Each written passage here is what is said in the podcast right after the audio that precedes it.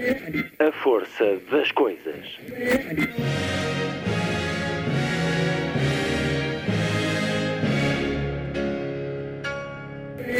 Welcome to the 109th last night of the proms.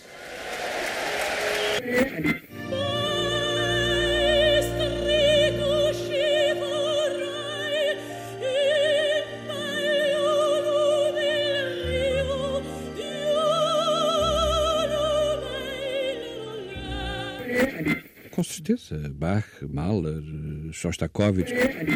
Um programa de Luís Caetano. O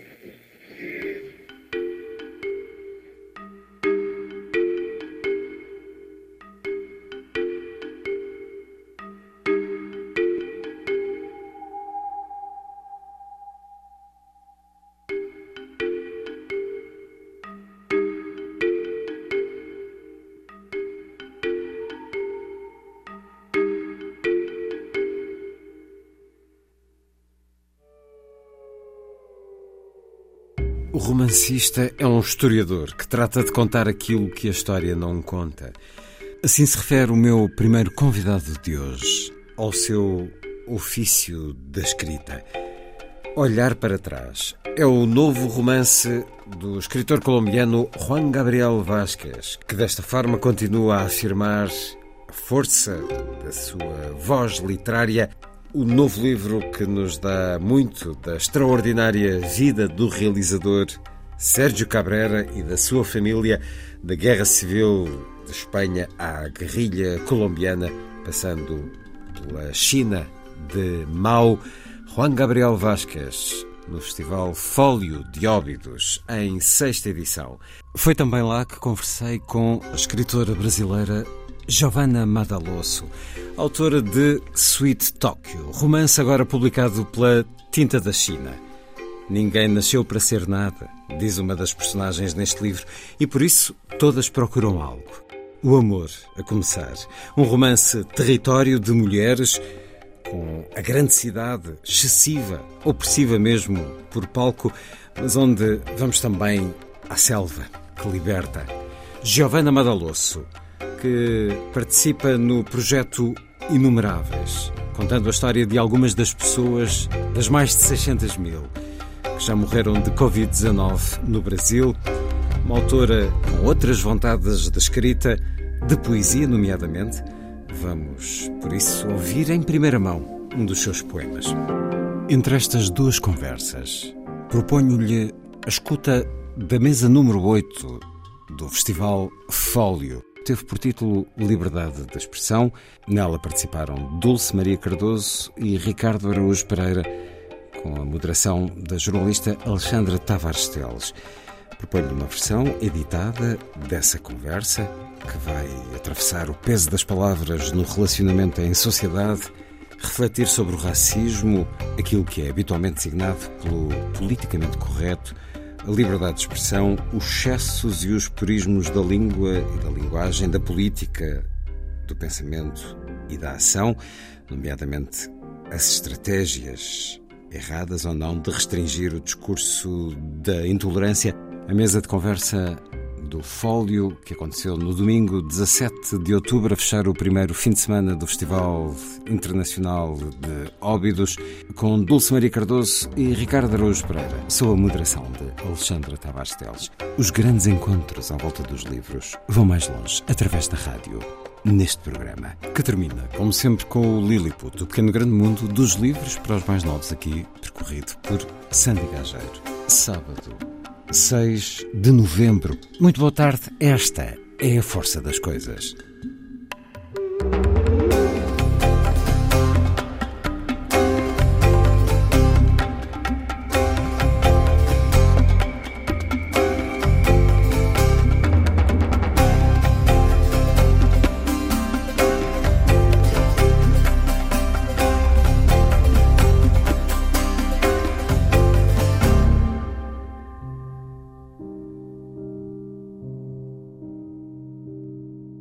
Quando chegaram ao hotel, após passarem diante do gato de bronze de Fernando Botero, Raul disse ao pai: Convidas-me para um copo no terraço? Era uma noite limpa de sábado. Uma brisa fazia tremer as chamas das velas nos seus vidros e complicava a vida a quem tentasse acender um cigarro. E teriam sido visíveis no céu as estrelas se o fulgor da cidade o tivesse permitido. Instalaram-se de frente para os telhados sombrios a cinco cadeiras do lugar daquele balcão onde Sérgio, três noites antes, vira Montjuic com olhos novos e começara a pensar no pai, nas suas histórias da guerra civil, na sua vida de exilado adolescente. Com a idade de Raul, já Fausto Cabrera partira em fuga do seu país e passara fome na República Dominicana. Com a idade de Raul, Sérgio estava a viver em Pequim a sua vida paradoxal de guarda vermelho e de estrangeiro privilegiado e preparava-se para realizar o curso militar do Partido Comunista. Que fizera Raul? Ir à escola, como os outros miúdos, viver uns anos com o pai na Colômbia, ter uma adolescência corriqueira e espanhola que o trouxera até ali, a uma pacífica esplanada de uma cidade em paz, para pedir uma cerveja a São Miguel nos alvores da sua vida adulta. Talvez isso, a oferta da normalidade, fosse melhor do que deixar-lhe uma fortuna. Era nisso que Sérgio estava a pensar quando Raul lhe perguntou porque é que não tinha ido ao enterro. Foi uma cremação, disse Sérgio. E é um certo do romance Olhar para Trás, de Juan Gabriel Vasquez, a tradução de Vasco Gato e a edição Alfaguara. Bem-vindo uma vez mais à Antena 2, Juan Gabriel Vasquez. Mais uma conversa sobre esta sua caminhada literária que se afirma com cada vez mais reconhecimento. Conversamos em Óbidos no Festival Fólio, em sexta edição. Muito obrigado. Muchas gracias, Luis. Un placer estar aquí en Óbidos y un placer estar uh, contigo hablando nuevamente, por supuesto. Conversamos pela última vez por Zoom, o que é uma vantagem em termos de pandemia, as plataformas digitais, mas há outro sabor neste cara a cara. Sim. Conversámos sobre o seu singular, extraordinário livro Viagens com o Mapa em Branco, editado há menos de um ano pela imprensa nacional. Atravessámos vários destes textos, vários destes ensaios que foi escrevendo ao longo dos anos. Num deles, intitulado A Fictícia Arte da Ficção, escreve, citando Conrad, Joseph Conrad, um dos homens que o formaram enquanto leitor, o Sr. Harry James defende que para o romancista o único grau adequado é o de historiador. Escreve Joseph Conrad. Creio que a reivindicação não pode ser impugnada e que tal posição é inatacável. E em seguida continua: a ficção é história, história humana, ou não é nada? Sim. Joseph Conrad sobre a profissão de historiador do escritor. Eu estou a falar com alguém que conta histórias o que escribe sobre a história, Juan Gabriel Vázquez? Me, me gusta mucho que hayas escogido justamente ese, ese fragmento de, de los ensayos y esa, esas líneas de Joseph Conrad, porque para mí tiene una relación directa con la novela que, que presento ahora, con Volver la vista atrás, que es un libro sobre hechos reales. Es un libro sobre la vida real de una persona que yo conozco, que es mi amigo Sergio Cabrera, y que me contó a lo largo de muchos años las anécdotas que conformaban la historia de su vida. ¿Por qué escribo una novela? Porque la novela es una historia emocional de esa vida. No es la historia de los acontecimientos, no es la historia de los datos, no es la historia de todo aquello que puede contar eh, la historiografía, es la historia de lo invisible, es la historia de, las, de, lo, de lo privado, de lo íntimo, um, es la historia de las conciencias, las emociones, la moralidad de los personajes y en ese sentido el, el novelista que yo intento ser en este libro responde muy directamente a la frase de Conrad. E ese novelista es un historiador, pero es un historiador que trata de contar lo que la historia no cuenta. É um historiador com a imaginação também. Sim. Sérgio Cabrera, um importante realizador uh, colombiano. Aqui conhecemos também muito da vida do pai dele, Fausto Cabrera, que lia muito bem poesia, que fazia programas de rádio com poesia, que se tornou um ator uh, muito popular, introduziu uh, na Colômbia o método Stanislavski.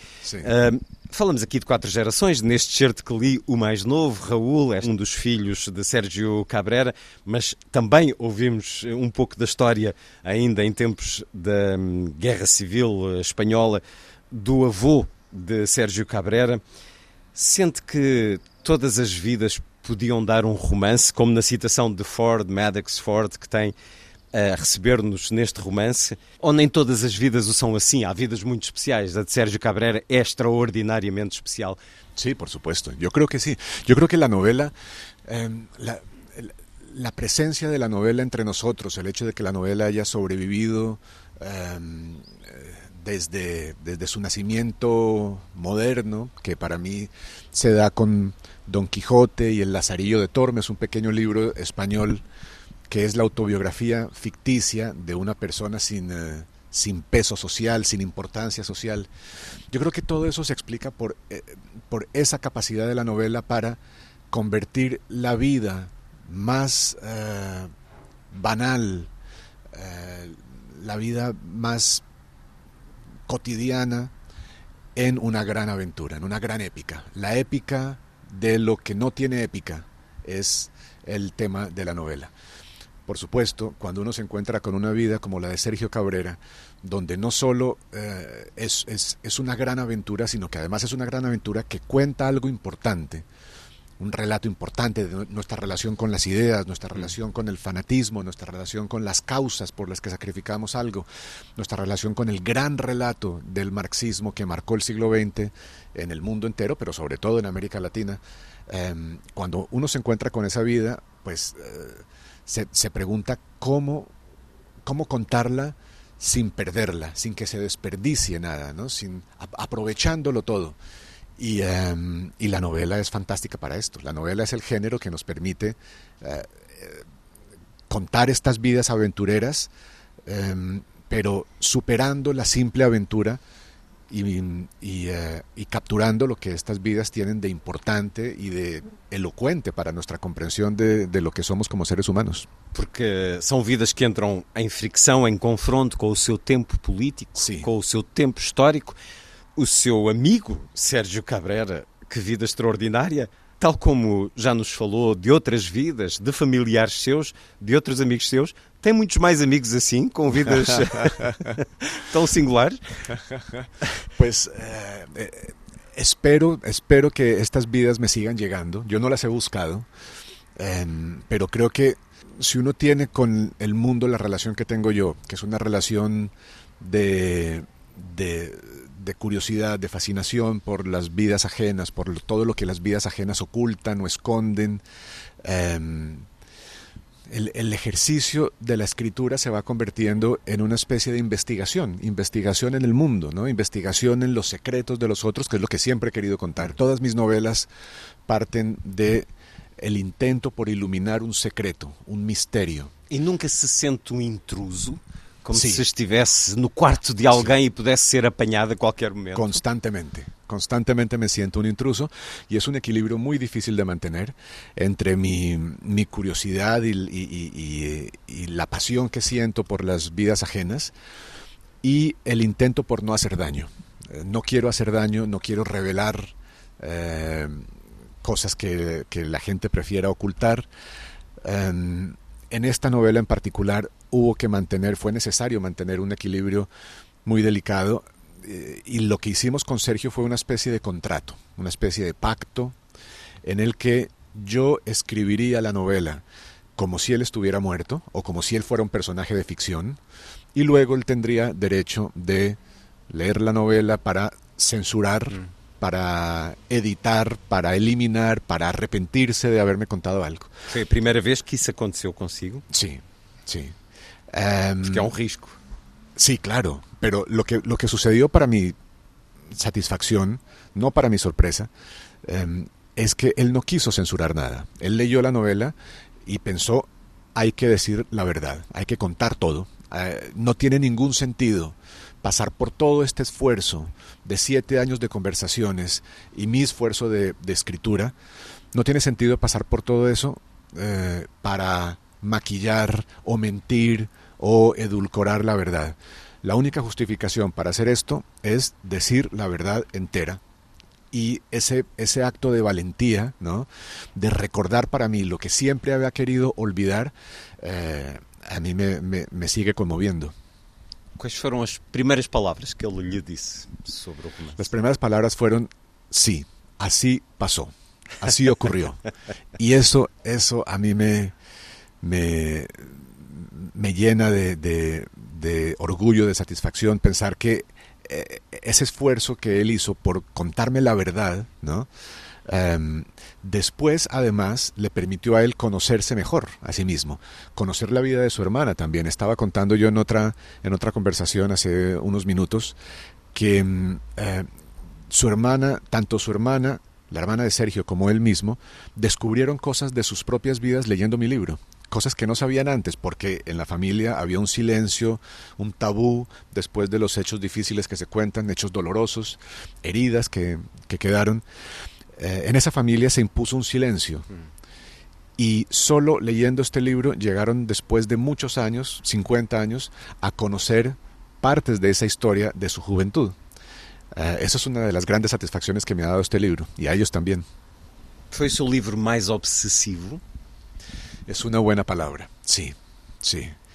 Um, es un libro que vengo persiguiendo desde hace muchísimos años, uh, pero que lo escribí en nueve meses de pandemia, uh, a, una, a una velocidad que, que para mí es inusitada, con un grado de concentración que fue obsesivo, efectivamente, trabajando 13, 14 horas al día. Um, y, y, yo creo que esa, esa, esa, esa obsesión eh, con la que está escrito el libro está clara en, la, en, el, en el ritmo de la historia, en la intensidad de la historia. Eh, sí, yo creo que esa es una buena palabra para definir el, mi relación con esta historia. O tempo da pandemia deu-lhe essa estrutura que precisava, porque quando começou o livro, sabia, estamos a falar de uma história real, portanto, Sim. sabia como é que ia acabar. Sim. Mas precisou de anos para ter uma estrutura para ele. Explique-nos um pouco isto, porque se estamos a falar de uma história verdadeira, baseada em testemunhos, em muitas horas de conversa, Sim. o que é que lhe faltava de estrutura? El descubrimiento de la razón por la que Sergio me contaba esta historia. Um, el, origen de la novela fueron muchos años de conversaciones sobre su vida pasada, los años de su vida que iban desde su nacimiento hasta su salida de la guerrilla colombiana, eh, desencantado, herido, a la edad de 22 años. Pero a lo largo de las conversaciones, yo me fui dando cuenta, sin que Sergio lo dijera, de que había un momento determinante en su vida presente. Y fue eh, una semana, una semana del octubre, del mes de octubre de 2016, en la que Sergio pasaba por tres crisis al mismo tiempo. Primero, había muerto su padre. Segundo, eh, estaba separado de su mujer y su matrimonio estaba en crisis. Y tercero, su país había rechazado los acuerdos de paz eh, de La Habana en octubre de 2016, lanzándonos a los que apoyábamos la paz a una profunda crisis eh, personal que también era política. Esas tres cosas juntas me dieron a mí la clave del libro, porque pensé, es a partir de una crisis como esta que una persona comienza a recordar su vida. Es a partir de una crisis como esta que una persona hace evaluación de su vida pasada para tratar de entender cómo ha llegado al momento presente. Y eso es lo que le pasa al personaje. Por eso la novela comienza en Lisboa con Sergio en octubre de 2016, eh, recibiendo la noticia de la muerte de su padre y echando hacia atrás, ¿no? eh, mirando hacia atrás como en el poema de Machado, para tratar de descubrir la secuencia de situaciones que lo ha traído al lugar donde está. O título é retirado desse célebre poema de António Machado. Poderia ser também O caminho faz-se caminhando? Bueno, sí. Puede ser un título para todos mis libros. Todos mis libros eh, miran hacia atrás, pero también todos mis libros intentan eh, abrir ese camino. ¿no? Eh, yo creo que la, a mí me gusta ese verso, eh, se hace camino al andar, que dice Machado, porque creo que ese es mi método de escritura también. Cuando yo comienzo a escribir, no sé a dónde voy. No hay un camino abierto por el que yo voy a transitar. Eh, el, el acto de escribir una novela es abrir ese camino, es descubrir la historia que estoy contando, descubrir cómo se cuenta, y todo es un proceso profundamente incierto, eh, y el verso de Machado lo describe muy bien. No caminho da paz na Colômbia Sí, tem havido muitas pedras. A Colômbia precisa, obviamente, de discutir o seu passado, de o julgar, ou isso é uma utopia depois de, dos acordos de paz terem sido quebrados ou adiados? Há uma utopia na paz e no entendimento social na Colômbia? Bueno, yo también me lo pregunto. Eh, creo que el, eh, mi país es un lugar de oportunidades perdidas. Creo que eh, durante 70 años ha demostrado un talento muy misterioso para mantener viva la guerra, mantener viva la violencia. La violencia colombiana se ha reinventado, se ha realimentado em, durante muchos años, admitiendo actores nuevos. em, cuando el muro de Berlín cae y los movimientos armados dejan de tener sentido, eh, hacía mucho tiempo que habían dejado de tener sentido, pero mm, cuando ese fracaso del comunismo es el diagnóstico definitivo de que estos movimientos no tienen sentido, en Colombia surgen otras violencias que las reemplazan. ¿no? Surge la violencia eh, paramilitar, surge eh, eh, los años de peor violencia del narcotráfico.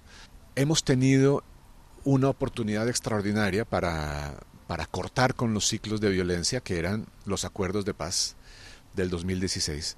Y nuestros políticos han preferido usar esos acuerdos para dividir y enfrentar a los colombianos y no para unirlos alrededor de un proyecto común de país. Y creo que lo vamos a pagar, desafortunadamente.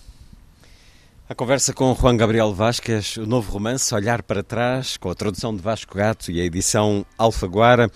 Aqui, uma vez mais, seguimos pela história, não só da Colômbia, mas eh, desde os tempos da Guerra Civil de Espanha até à China de Mao. Algo que encontro muito nos seus romances, espécie de momento Freud, a relação pai e filho, pais e filhos, mas especialmente um filho e um pai. Mas sinto-as muito duridas, dolorosas nos Sí. seus romances. Sí. Bueno, yo creo que la relación entre un padre y un hijo es un gran mito, siempre, ¿no? De- Desde, desde los griegos y los, y los autores latinos estamos explorando esa relación y eso es, es porque es importante para nosotros, es una relación que cuenta cosas importantes. Pero para mí, además, eh, la relación entre un padre y un hijo es un conflicto histórico. Es un conflicto entre dos generaciones, eh, un presente y un pasado, y ahí hay un conflicto histórico que siempre me ha interesado mucho. Cuando yo hablé con Sergio, cuando hablaba en las primeras conversaciones con Sergio, y él me contaba de, de su padre exiliado de la Guerra Civil Española, que había llegado a, a Colombia, se había acercado a las ideas eh, de izquierda y los había llevado a toda la familia a la China eh, de Mao y luego había sido responsable eh, de que toda la familia entrara a la guerrilla. Cuando Sergio me contaba estas cosas yo pensaba, estoy hablando con un libro mío. Esto es un libro, esto es un libro eh, de Juan Gabriel Vázquez, porque esa, esos, ese conflicto eh, personal y privado, que es al mismo tiempo un conflicto histórico, es lo que siempre he querido contar. Y aquí también. Com Sérgio Cabrera, há um encontro decisivo com Yoris Evans. Evans. Decisivo para que ele tenha saído dessa China, dessa vida absolutamente extraordinária que levou durante tantos anos na China, lugar eleito pelo seu pai. Mas esse, esse encontro que aconteceu lá foi absolutamente decisivo para ele se tornar realizador. E consigo, Juan Gabriel Vasquez, algum encontro que tenha sido decisivo para se tornar escritor? Bueno, es un, fue un proceso largo, fue un proceso largo el de la decisión de, eh, de apartar todo lo demás para tratar de ser escritor.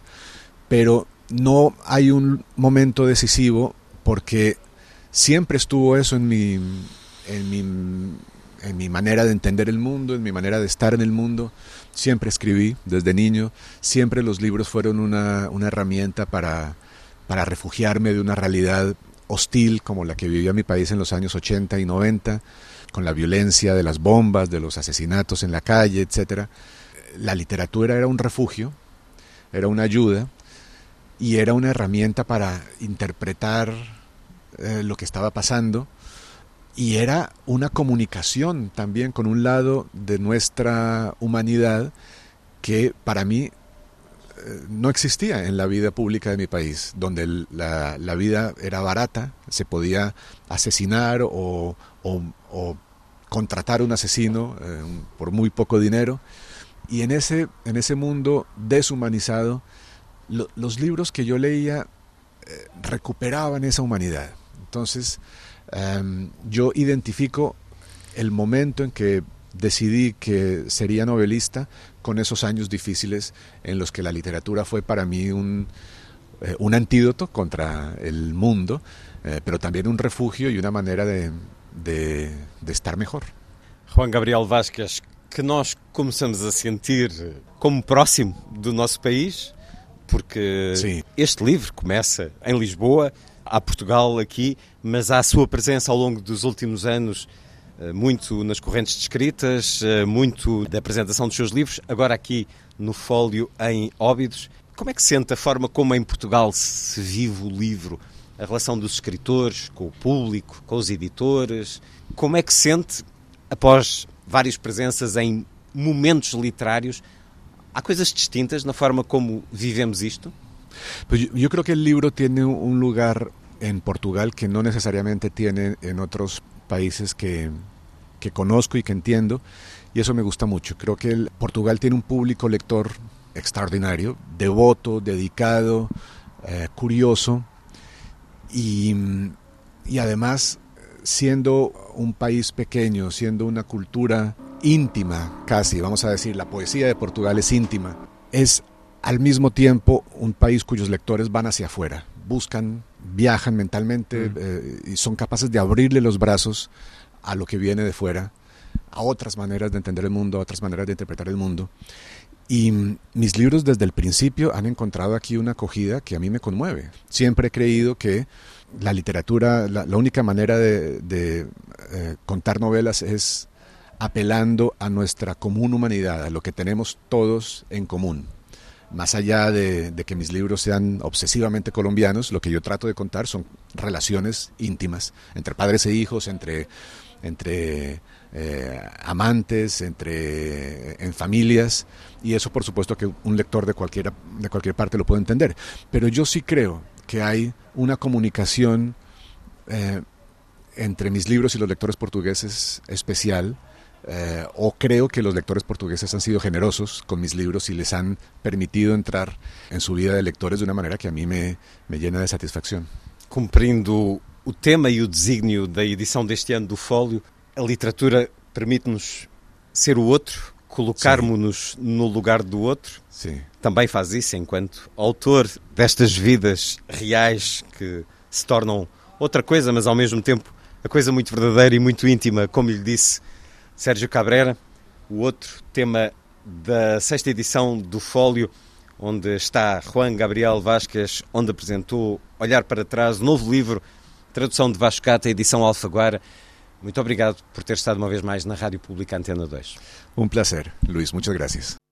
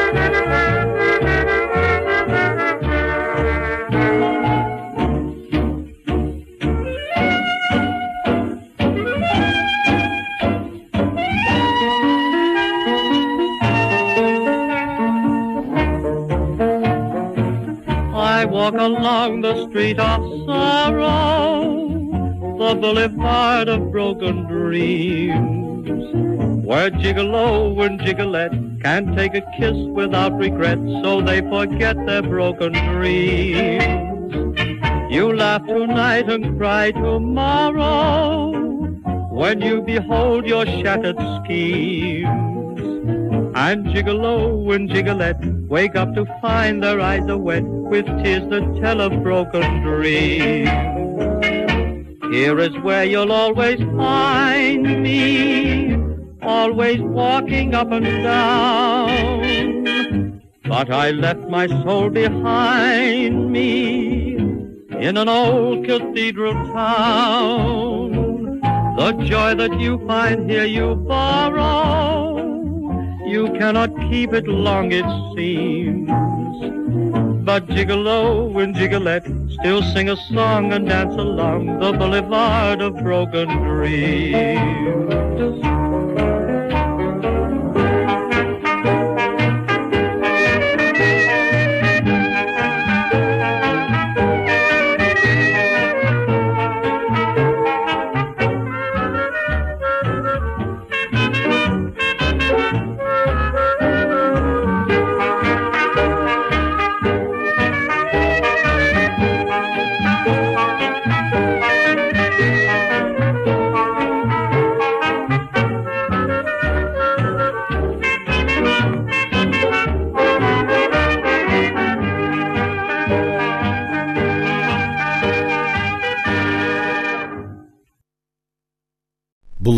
Of Broken Dreams, Ambrose and His Orchestra, com o cantor Sam Brown.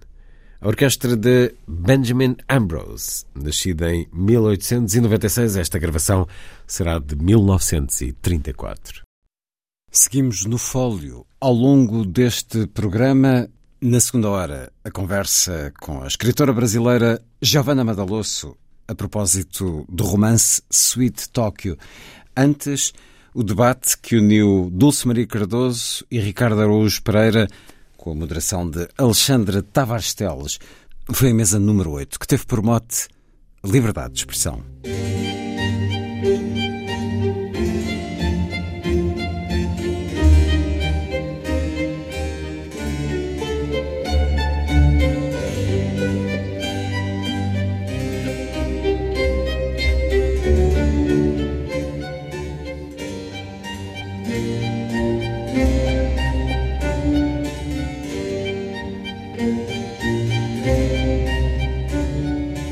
A força das coisas.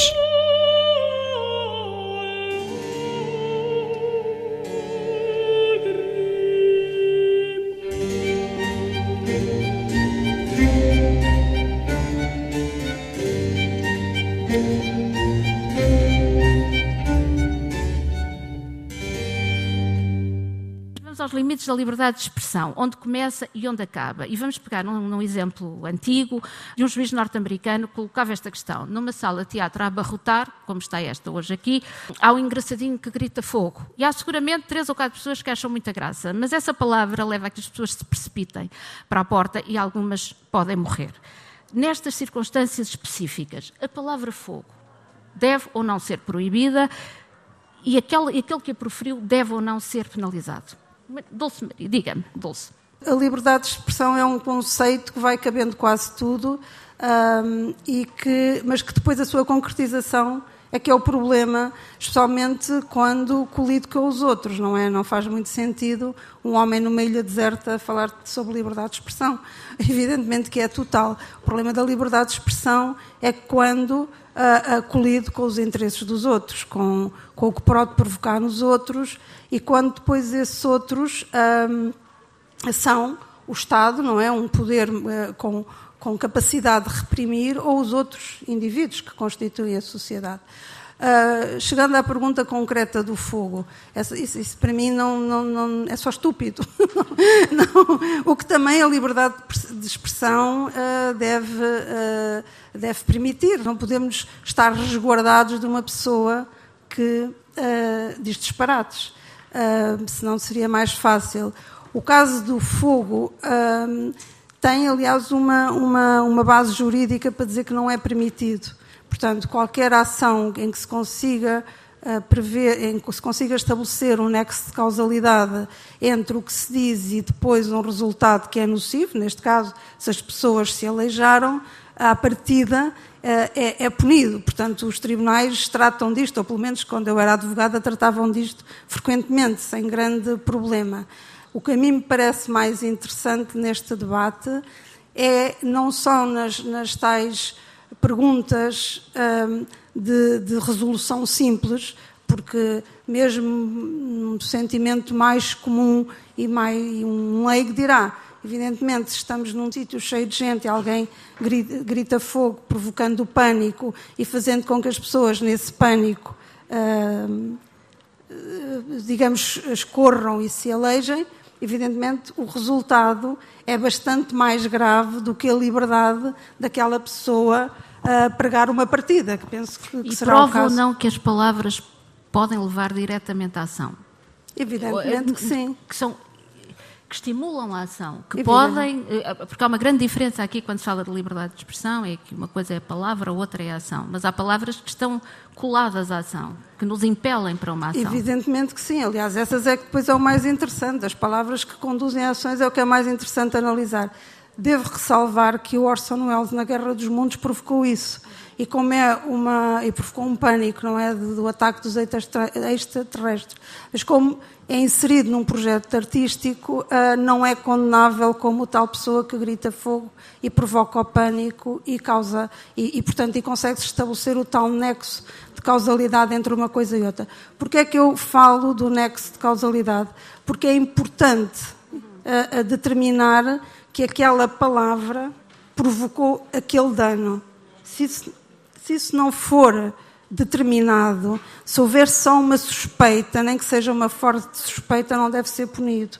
Uh, o que nós temos sempre perceber e temos isto não é matemática nós não podemos uh, não temos a ideia de ah, pode-se dizer isto mas se se disser mais aquilo já está errado ou está certo que nós temos de fazer é sempre pelo método de tentativa e erro e eu devo fazer aqui já uma declaração de interesse que eu tenho muito mais dúvidas sobre esta matéria do que certezas praticamente não tenho nenhumas o que se pode questionar o meu interesse de estar aqui, mas pronto, é o que eu tenho para oferecer. Um, e, e, e, portanto, tem, tem que haver essa, essa, esse nexo de causalidade, essa forte probabilidade causada no outro. E, e é, é, só aí que se pode, digamos, um, tentar um, medir o grau do dano.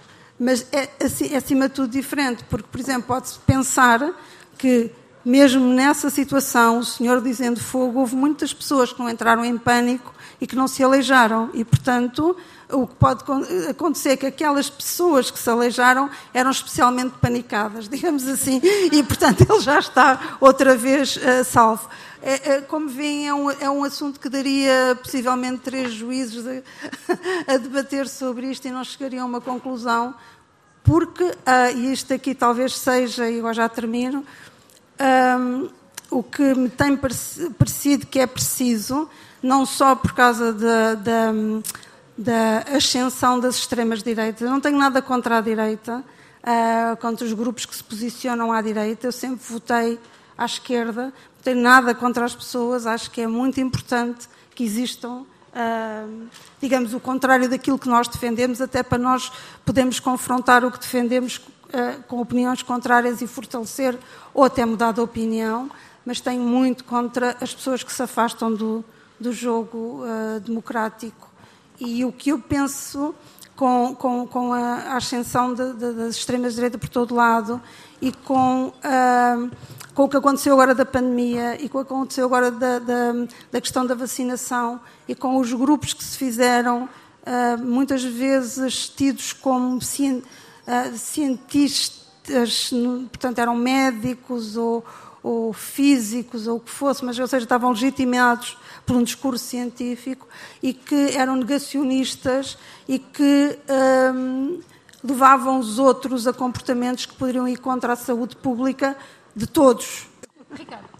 A frase não se pode gritar falsamente fogo num teatro cheio, foi de facto usada por um juiz americano chamado Oliver Wendell Holmes, no, mas não no, no, século XIX, no início do século XX. E, é, e essa é, aliás, não, não, o problema não é. A questão é a seguinte: nós aderimos imediatamente à ideia de que gritar falsamente fogo num teatro cheio deve ser ilícito. Porquê? Por causa do dano que isso vai causar. Não é? A questão é sempre essa, é o que o Dulce estava a dizer. Se as palavras causam dano, e por dano a gente. Sociedades como a nossa, bem acho eu, são, têm uma grande relutância em punir discurso. Grande relutância. As, as, as, poucas ocasiões em que o fazemos estão na lei. É quando elas causam dano.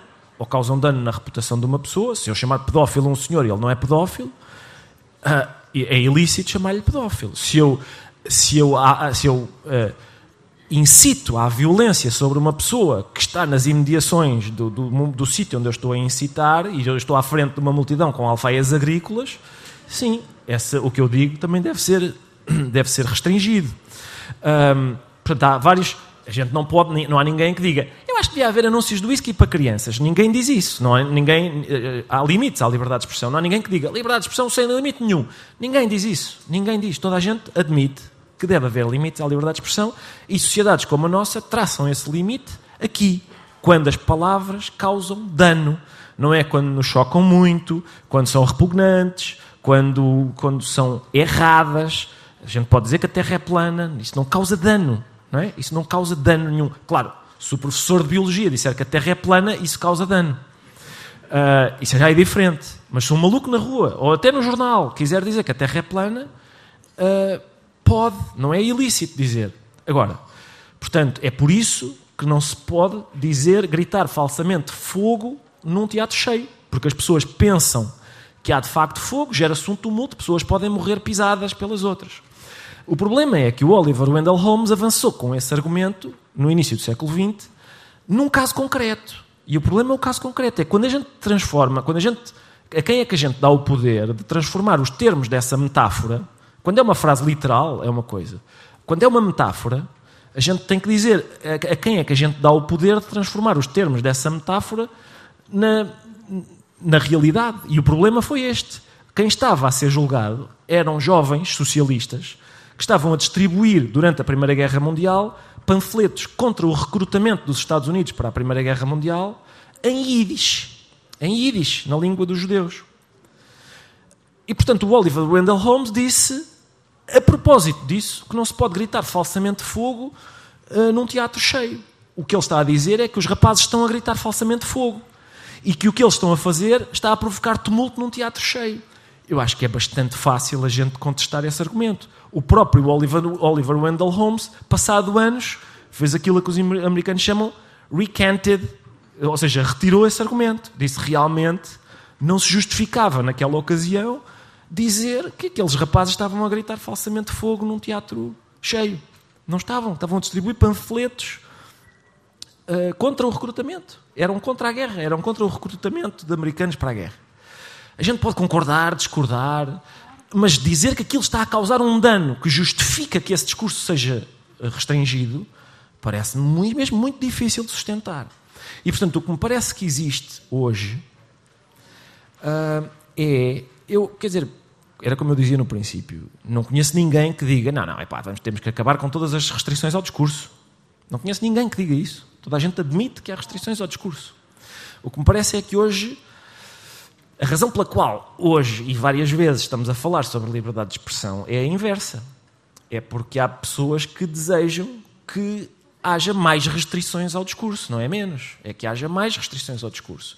E aí a gente encontra Quer dizer, eu pessoalmente, eu andei num colégio de freiras até à quarta classe, num colégio de padres franciscanos até ao nono ano, num colégio de padres jesuítas até ao décimo segundo, e depois andei na Universidade Católica. Eu, eu, passei a adolescência toda a ouvir dizer: menino, graças a Deus muitas, graças com Deus nenhumas. O que eu ouço, o que eu ouço hoje são outros sacerdotes que não acreditam em Deus, substituem a palavra Deus por outra coisa sagrada, à escolha deles, e me dizem o mesmo. E eu não vejo que isso seja. Uh, contesto da mesma maneira que contestava na escola. E, portanto, parece-me que há dois problemas hoje. O primeiro é esse. É a gente achar que deve restringir. E isso nota-se, atenção, era o que eu ia dizer. Eu, eu estou habituado a que a direita religiosa faça isso. Uh, o que eu acho é que hoje a direita e a esquerda fazem isso uma à outra. E isso perturba-me perturba bastante, sobretudo quando vejo pessoas do meu lado, do meu quadrante, a fazerem isso.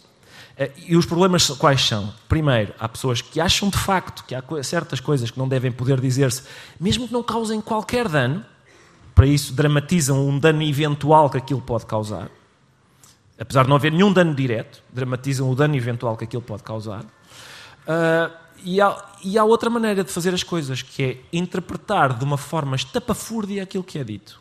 E eu acho que isso é. Eu acho que a Dulce já sentiu isso na pele. Uh, uh, a interpretação estapafúrdia do que é dito também é um direito das pessoas, atenção. É possível uma pessoa ler os maias e dizer assim: eu acho que este livro do Essa sobre a civilização maia não é muito bom. Eu acho que essa, a pessoa tem direito de interpretar assim os maias. Até não tendo lido, pode, também é um direito, não ler. O que eu acho é que quando essa pessoa impõe a sua interpretação dos maias desse modo e diz, e por causa disso eu acho que os maias devem sair do, do programa do nono ano, fico preocupado se alguém atende o pedido, não é? Fico preocupado. E portanto, a questão é interpretar acho que hoje vivemos tempos em que as pessoas têm uma inclinação bastante grande para a literalidade. E isso, porque é que isso interfere com a liberdade de expressão? Porque implica a gente saber que discurso é que deve ou não deve ser restringido, implica a gente saber interpretá-lo corretamente. Se a gente não o interpreta corretamente, pode restringir uma coisa que não está a dizer aquilo que a gente pensa que está a dizer. E a gente encontra esse movimento, quer da esquerda, quer da direita. Diz o Ricardo que há quem queira restringir a liberdade de expressão. Mas como assim? Eu não vejo ninguém propor nenhuma lei.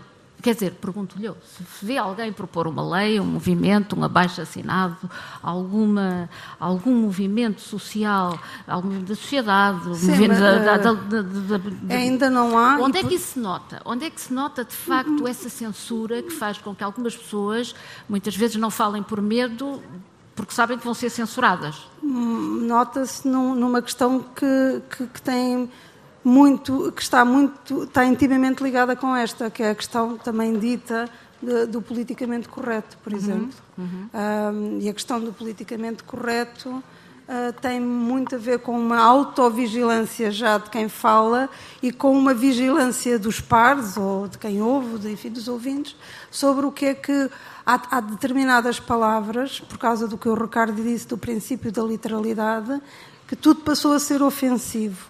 Eu compreendo, e a liberdade de expressão tem que ter isso em conta. Aliás, a liberdade de expressão tem uma, uma, uma, uma parte que é tida como o que é que o Estado não pode fazer para limitar a liberdade de expressão, portanto é uma questão de direito público, e depois tem uma parte que é privada, que somos aqui nós. o que é que podemos andar a fazer uns aos outros e a determinados grupos uh, para, para criar o tal dano. E eu refiro aqui que é importante a ideia do dano, um, porque, porque senão é só uma questão de sensibilidade e eu também não gosto de, sei lá, de cor de laranja ou de, ou de batatas com bacalhau, sei lá, isso é um problema meu, não, não, não, não, não é um problema que mereça ser discutido. E nessa questão do, do, politicamente correto, e eu devo dizer, o politicamente correto vem de muito longe, e, portanto, mas para abreviar isto, não temos assim muito tempo, é centrarmos no que é que agora mais ou menos quer dizer, que também é uma noção tão fluida que ninguém sabe muito bem, é um guarda-chuva onde cabe muita coisa. Isto tem muito a ver, por exemplo, com a tal linguagem inclusiva, que eu discordo, eu discordo, hum, lamento ferir alguma suscetibilidade, possivelmente sim, mas eu discordo, por exemplo, deste discurso inclusivo do todas e todas que eu vi aqui em mesas. Um, eu acho que a linguagem carrega preconceito. Todos. E todos, e todos. Ontem era brasileiros, brasileiras e brasileiros. Um, eu, eu acho que a linguagem carrega preconceito. Acho, acho que a linguagem carrega preconceito. Acho que a linguagem pode ser extremamente cruel. Não acho, não concordo nada que as palavras não têm importância, não concordo com o palavras levas ao vento. Não, não, portanto, não, não estou. Agora, não acho que seja nada eficaz este policiamento e esta, o que eu chamo de ser cirurgicamente ridículo. Mas então, como é que, mas então como é que se combate? Se não eu é sou radical. atenção, eu não se fosse é- eu uma pobre escritora, eu sou radical. Eu há muito que falo no Esperanto ou numa coisa semelhante ao Esperanto. ah, eu percebo que se deve inventar uma linguagem. E não estou a brincar isto, não, percebo que se deve inventar uma linguagem. Até por causa da globalização, que nos põe numa situação de enorme desigualdade perante o que se tornou a língua franca, que é o inglês. E, portanto, temos sempre os, os- os nativos, não é, a falarem, a dizer aquelas palavras todas lindas e vocábulos e tal, e depois temos os outros, os que falam o terceiro inglês, a dizer erros que nem sequer fazem sentido depois a um, a um- nativo. E, e- e- e- acho que se poderia criar, de facto, porque somos muito capazes, nós somos, eh, somos uma espécie que somos muito capazes, conseguimos, quando nos juntamos e vê-se a vacinação, criar muita coisa. E conseguimos acabar também muito depressa com coisas nocivas. Olha, é- desde o saco plástico aos cintos de segurança, à proibição de fumar, quer dizer, há não sei quantas coisas, que foi quase de um momento para o outro, logo que houve decisão política, passou a, a- existir. E o que eu acho é, eu concordo, por exemplo, eu que não tento não consumir outros animais há 17 anos ou lá o que é, quando me dizem, ah, isso é matar um coelho duas cajadadas. É, não me agrada muito lá a ideia do coelho estropiado. Mas percebo que aquilo não me quer ofender, nem quer ofender, nem está a pensar no coelho. Aquilo já passou a ser um ensinamento popular, não é uma maneira, uma súmula que todos nos entendemos, que é isso que a linguagem também serve. Portanto, Por exemplo, um olho no burro e outro no cigano cristaliza ou não um preconceito que, por sua vez, se concretiza numa discriminação? Ou não? não estou a Claro a que pergunta a sim. um ou ao outro. Um ou outro. Cristaliza ou não? Claro que sim, mas não é. Claro que sim, historicamente, mas agora já temos que perceber que já vai além disso. Quando eu estou a dizer um olho, no burro e outro cigano, e nem sequer está nenhum cigano presente, por exemplo, e que estamos a falar entre nós, o que, o que nós estamos é a servir-nos de, um, de um contexto histórico e, que carrega o tal preconceito. E como eu digo, a linguagem está cheia de preconceitos, está cheia de incapacidades. Ser resolvido ou não?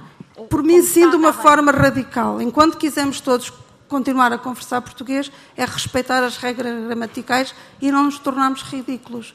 Porque uma questão está é quanto mais nós nos tornamos ridículos a vigiar e a dizer um texto que o Ricardo ah, fez muito bem dos portugueses, portuguesas desempregadas, enfim, uma coisa que ninguém se entendia. A linguagem é, é um instrumento é um utensílio, digamos assim, de comunicação. Quando nós conseguimos tornar tudo tão confuso que ninguém sabe o que diz. Eu vou dar só um exemplo muito curtinho. Eu uma vez estava a falar numa destas conferências e, e disse negro, negro isto, negro aquilo. Pensava que estava a dizer bem, não é? Porque eu também já. E no fim, uma senhora negra chegou ao pé de mim e disse: Eu sinto-me muito ofendida por ter dito negra. E eu disse: "Hum, Desculpe, não foi a minha ideia, mas como é que quer que eu diga? E ela disse: Racializada. E eu disse: Mas o que é que quer dizer racializado? Eu também sou racializada. Então o que é que fazemos? Uma racializada branca e uma racializada negra. E ela: Não, não, é branca e eu é que sou racializada. Mas então quer dizer, isto é um preconceito ainda maior. Porque o que estão a dizer é que o branco é a racial, o branco é a norma e os outros são todos racializados em relação a uma nobre. Eu acho que isto é muito pior do que dizer. Portanto, às vezes, na, na- na ânsia de queremos corrigir, ainda agravamos o, o preconceito e ainda agravamos. ah, Racializado queira dizer hum, ter pago um preço pela raça que tem, ou seja, pela raça, pela etnia, ou seja, é uma história mas toda a- que vem de trás. Não há Mas as senhoras ruivas que foram queimadas na, na- na Inquisição também pagaram um, um- um preço por, por- por- por características físicas que achavam que eram bruxas, etc, etc. O, o que eu estou a dizer é que, evidentemente, nós não podemos expurgar a, cruel- a crueldade nem a maldade humana. E não é. Ou seja, isso é inerente. E só quando fomos uns robozitos com os chips esquisitos, e se calhar conseguimos. Mas enquanto somos estes humanos que nos conhecemos, nós não conseguimos expurgar a maldade humana. Não conseguimos. E, portanto, o que nós temos de fazer é limitar o dano da, da maldade humana. E não me parece que seja dando tiros no pé ah, constantemente com conversas que facilmente, como o Ricardo, na sua profissão, demonstra, se tornam risíveis, que nós chegamos lá. Como é que se limita esse dano, Ricardo? Quer dizer, a questão é saber se esse dano. Há um, há um linguista americano chamado John McWhorter. É negro. Eu, eu, eu sinto-me envergonhado de dizer é negro, porque, mas pelos vistos agora tem, é, é, importante a gente dizer é negro, só para prevenir. Uh, enfim.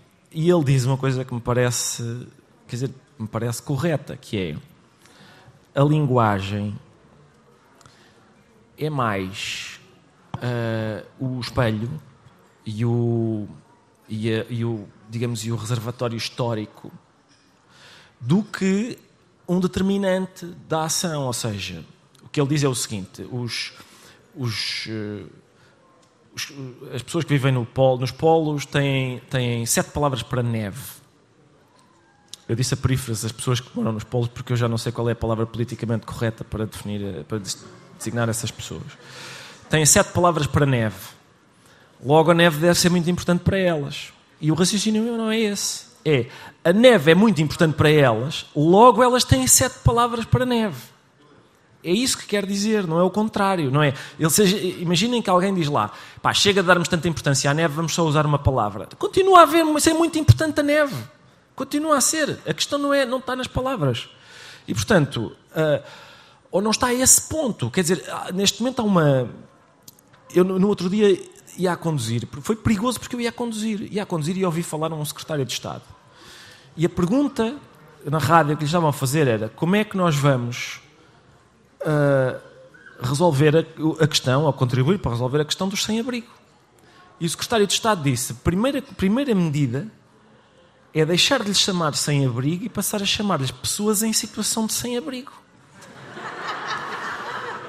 Eu dei uma guinada no carro, não estava à espera daquilo. Não estava à espera daquilo. Eu fiquei, sim, de uma, de uma, de uma alteração tão profunda. A questão, a questão é, uh, é aquela coisa, o, não sei o que, o contínuo lá da escola. Não, não é o contínuo, é o auxiliar da ação educativa. Tudo bem, é o auxiliar da ação educativa. Isso, isso faz zero pela vida do homem. Querem, dupliquem-lhe o salário.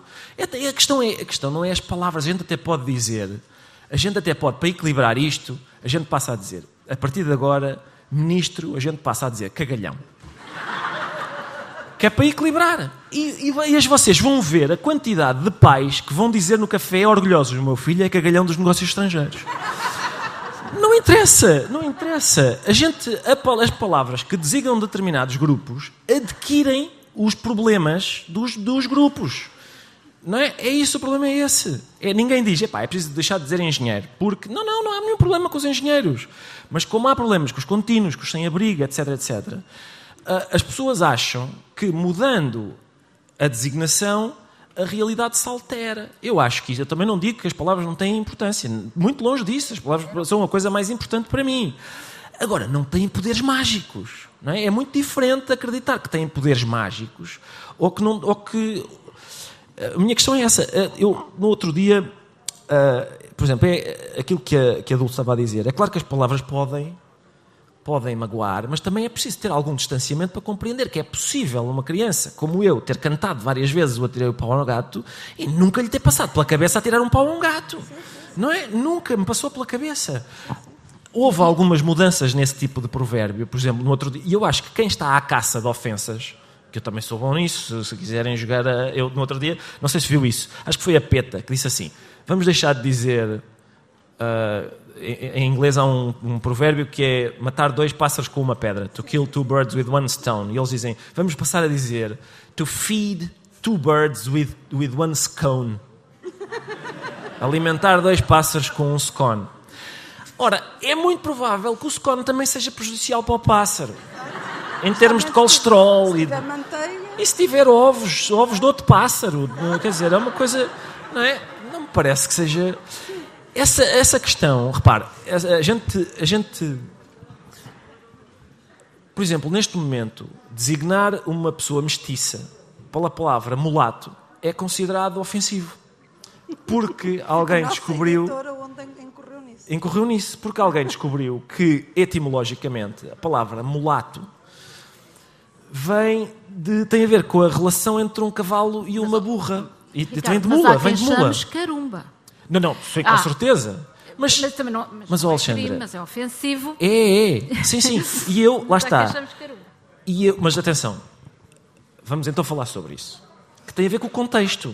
Tem a ver com o contexto, não é? Por exemplo, a Alexandra acabou de dizer essa palavra que eu acho que é, é a mais ofensiva da língua portuguesa nesse, desse ponto de vista. Não é? Acabou de dizer. Toda a gente aqui, ninguém, não é legítimo que alguém diga estou muito ofendido, porque a Alexandra não se virou para ninguém e disse aos oh, caramba, tens horas. Não foi isso que ela fez. Ela citou a palavra. Ah, esta palavra, sim, e é muito ofensiva. E, portanto, é preciso compreender o contexto. No outro dia aconteceu uma, uma coisa, no, na, acho que foi no Netflix, na Netflix, na empresa, que parece aquela cena dos Monty Python sobre apedrejar o blasfemo. Que foi o seguinte: há uma reunião de diretores e há um que disse, muito preocupado, ele disse assim: pá, temos um problema. Um dos nossos funcionários chamou nigger a outro. E eles: ah, tu acabaste de dizer também! E ele: não, não, calma, eu estou a citar. E ele foi expulso, foi rua. Há umas, lá está, a propósito de palavras e de, de ofensas e de, e de, andar à cata da ofensa e de... No outro dia aconteceu o seguinte, ah, e também sobre aquilo que a Alexandra estava a dizer que é, mas acontece alguma coisa a alguém? Se calhar cá em Portugal não acontece assim tanto, não é?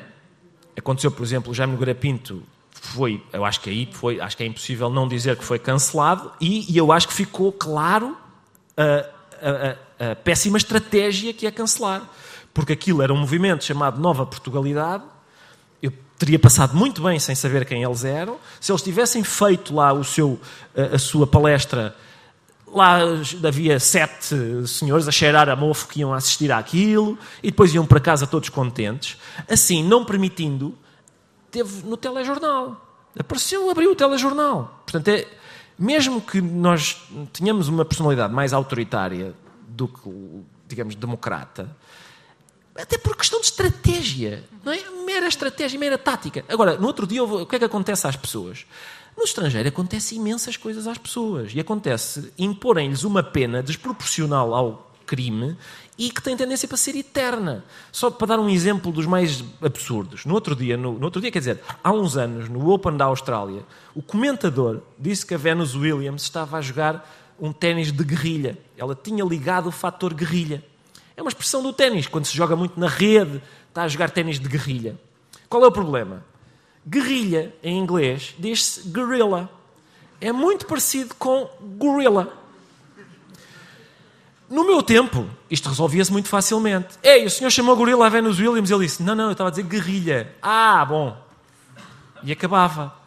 O que aconteceu ao homem? Foi um processo judicial de vários anos, em que o homem pensou matar-se, foi despedido, processou a cadeia de televisão que o despediu, não conseguiu trabalhar em mais lado nenhum enquanto isso aconteceu, porque era o tipo que tinha chamado gorila. A Venus Williams não disse uma palavra sobre o assunto. O homem andou a ferver, enlumbrando, até que, acho que foi este ano, acho que foi este ano, finalmente um tribunal deu-lhe razão. Realmente o senhor disse guerrilha. Mas isso acontece às pessoas, ou seja... Sim, sim, e, não, e um, eu acho que há um, um perigo também acrescido a isso, é... Por um lado, enquanto estamos mais ou menos distraídos nesta questão de corrigir as palavras e deixar de ser o, o, o contínuo para ser o auxiliar da ação educativa, mais outro. E, e, e nos Estados Unidos, então, como há bocadinho estávamos a conversar, Uh, por exemplo, a palavra negro já sofreu, já vem em 10 palavras. E agora, por, por, exemplo, o que se usa agora é uma palavra que para nós em português é muito ofensivo, que é pessoa de cor. Exatamente, portanto, as, antes, quando as, até, mas também as pessoas não diziam isto com maldade. Eu conheço muitas pessoas que são menos uh, instruídas que, quando queriam falar delicadamente uma pessoa de outra coisa, diziam isso, que era uma pessoa de cor, mas não queriam ofender com isso. Era a maneira que eles encontravam de dizer, de definir porque, porque, porque achavam que negro era pior, não é? E, eh, e, portanto, há uma, há uma ideia que nós podemos descansar ou trabalhar estas questões, ou, não, ou dizer todos e todas e etc., e deixamos e, e vamos adiando ou esquecendo uh, os problemas verdadeiramente fundamentais. Por exemplo, eu preferia uh, que me chamassem, sei lá o quê, como mulher, mas que o meu direito de trabalho igual, salário igual, estivesse garantido Portanto, eu preferia isso. E pode-se dizer assim, ah, mas podemos fazer as duas coisas ao mesmo tempo. E eu acho que não, por uma questão de o tempo é finito e a energia também. E, portanto, não se pode ir a todas as guerras, e nem acho que a guerra de todos e todos faça sentido. Mas imaginando que queremos um mundo mesmo muito puro, em que tudo, tudo, tudo esteja contemplado, eu acho que nós devemos começar pelas, pelas, pelas questões que prejudicam seriamente a vida das pessoas. Porque a verdade nisto tudo, eu uh, tenho, tenho experiência disso. Eu, quando cá cheguei, uh, fui chamada retornada e não era nada bom. Não era nada bom o nome. O nome não tinha nada de especial, era um nome como outro qualquer. O problema é que, por ser retornada, eu tinha direito a um tratamento que os outros não tinham. Por exemplo, tinha os lugares piores da sala de aula, uh, perdi o nome porque diziam uma, da, uma das retornadas que falasse. Mas eu conto sempre esta história: havia uns retornados, uma família de retornados que trouxe bastante dinheiro de, de, Angola, creio eu, ou de Moçambique também, não interessa, uma das, das colónias. E tinha umas festas fantásticas na casa, tinha uma vivenda com piscina e tal. E eles eram muito populares, portanto, ser retornado não era um problema nenhum. Como eu ser retornada também não era. O meu problema era ser pobre. Esse é o maior estigma. O meu problema era não poder estar de igual para igual com os meus colegas, ter restos de cadernos, etc, etc. Portanto, o que eu continuo a dizer é que não acredito muito que a esquerda esteja a perder terreno por, por, erros. Ou seja, o que se diz é, não é a direita que ganha, é a esquerda que está a perder. Mas acho que estamos muito distraídos daquilo que é verdadeiramente importante. E isso custa. Vocês são, era isso mesmo, vocês são ambos de esquerda, estão muito desiludidos com a esquerda e com esta. Não sei se consideram que ela está numa obsessão identitária, não sei. Mas estão desiludidos? Até porque nós vemos. Diga, diga, Dulce, diga. diga. Eu tenho que estar desiludida quando as pessoas não vivem bem. Uh, quando a maioria das pessoas, claro, quando a, a, a, a, redistribuição dos recursos é tão iníqua, eu tenho que estar, tenho que estar desiludida com isso. Mas acha que está desfocada? Eu acho que sim, é, claro que tenho que andar desfocada quando eu digo. Ou seja, nós, como seres humanos, além de termos direito a não ser ofendidos, naquele sentido que o Ricardo concorda eh, que, que, que, não, que não, temos esse direito, não é? Ah, mas temos até pela lei. Nós temos, quer dizer, mas também há aqui um problema com a lei, é porque a lei é, enfim, não, um recurso, não... é um recurso elitista, porque se me ofenderem, se eu não tiver dinheiro para ir para tribunal, eh, quer dizer, repara os insultos que Ventura já fez a Sim, famílias negras é mesmo... e, na verdade, só uma é que conseguiu chegar Mas isso voltamos à luta de classe e à distribuição é. de recursos. Não eu, é se tiver um carro e for acelera e, tiver uma, e andar a mais de 120, posso pagar a multa e uma pessoa menos, eh, com menos dinheiro não pode pagar a multa. Ou seja, em todas as áreas da sociedade nós vamos chegar a essa conclusão de que mais quem tem dinheiro consegue defender-se melhor e que não é neste caso da, da Mas pagar da uma multa não é a mesma coisa que eu vi dizer que se é quer dizer, não é um ataque à honorabilidade, nem é um ataque Não, estou a dizer, nesta questão da pessoa se poder multa... defender em tribunal. Não, estou a falar só no recurso ao tribunal. Mas isso lá está, isso é um problema que é mais grave, que é como funciona o sistema judicial e como é que é o acesso ao tribunal. Eu acho que uma democracia é tanto mais fraca quando os cidadãos têm a sensação que não podem chegar ao tribunal e ver os seus assuntos resolvidos. Por exemplo, isso para mim é muito mais grave do que qualquer outra das questões, das micro-questões identitárias que nós estamos a falar. E reparem, eu faço parte de várias minorias ridículas até, e tenho sofrido muito por isso.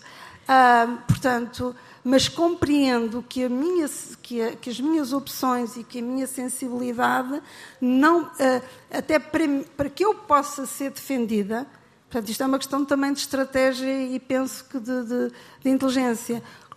Quanto mais estiver defendido uh, o que é importante no sentido da, do, do, que nos caracteriza como humanos, e, eu, e, e isto quer dizer viver acima do, da, viver pelo menos no, na, no limiar da dignidade e preferencialmente acima da dignidade, uh, mais as outras questões estão defendidas.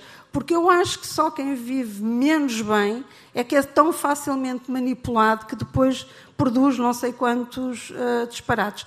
Esse grupo é um, e depois é o outro grupo, que são os dos privilegiados, que, talvez entediados, inventam também uma série de, de, de, de problemas, ah, que eu chamo, eu chamo uma, uma espécie de os pançudos da democracia. Juro. Que é, ah, agora qual é o grande escândalo que vamos, uh, que vamos inventar para nos ofender? Mas o grande escândalo, e para mim, e, e não quero ser panfletária, nem quero, mas o grande escândalo para mim continua a ser uh, uh, as pessoas, digamos, vivermos, muitos de nós, abaixo do índice da pobreza. Esse continua a ser o grande escândalo para mim. Obrigado. Eu, uh, há, um, há um ponto do filme Os Sete de Chicago, não sei se viram isso, está no Netflix. Sim, Os Sete de Chicago. A certa altura, a personagem do Sacha Baron Cohen diz à personagem do Eddie Redmayne: Ah, então quer dizer que para ti é mais importante ganhar eleições do que a igualdade, a habitação. E a personagem do Eddie Redmayne disse: Sim, porque sem ganhar eleições não há igualdade, nem habitação, nem todas as nossas propostas para isso. E eu acho incrível ter que te estar a lembrar disto. Eu estava a ver aquilo até saltei na cadeira, porque é exatamente o meu ponto hoje com alguma com uma parte da esquerda. Que é, a minha questão é essa: é, eu acho que a esquerda identificou, e bem, que a cor da pele, o género, a orientação sexual são fatores de desigualdade. Mas uma parte da esquerda esqueceu que o principal, do principal fator de desigualdade continua a ser a classe social. Eu vejo, eu vejo sempre, as minhas filhas andam num colégio muito, é uma escola de grande diversidade, como se diz agora. Eu, eu duvido que haja escola com mais diversidade.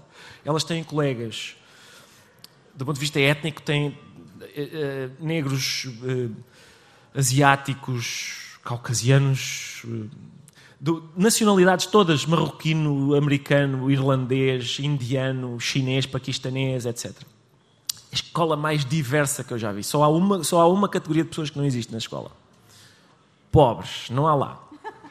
Pobres não há. Não têm dinheiro para pagar as propinas. De resto há tudo.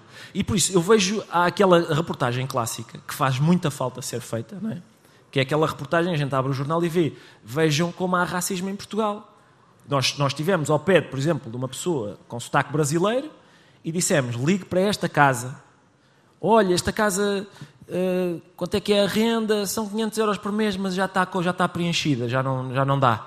Ah, e depois ligam para o mesmo número com sotaque português e está disponível. Eu gostava que a reportagem continuasse um pouco mais, que é ligarem para uma casa que custa não 500 euros por mês, mas 5 mil euros por mês. A falar brasileiro, não há problema nenhum. Podem falar português do Brasil à vontade. Não é possível, não, não é possível. É, é, porque de facto, o Pelé no Brasil, está aqui um senhor brasileiro que não nos deixa mentir. O Pelé diz: Não, eu não, eu não sou negro. Não diz, ele diz, diz coisas desse tipo. Sim. Hum, quer dizer, eu acho que isso, essa ideia de a ideia de classe social, eu acho ótimo que haja uh, comissões contra a discriminação de género, contra a discriminação racial, acho ótimo. Pá, toda a gente ouve dizer há racismo em Portugal, há, há sexismo em Portugal, com certeza que há.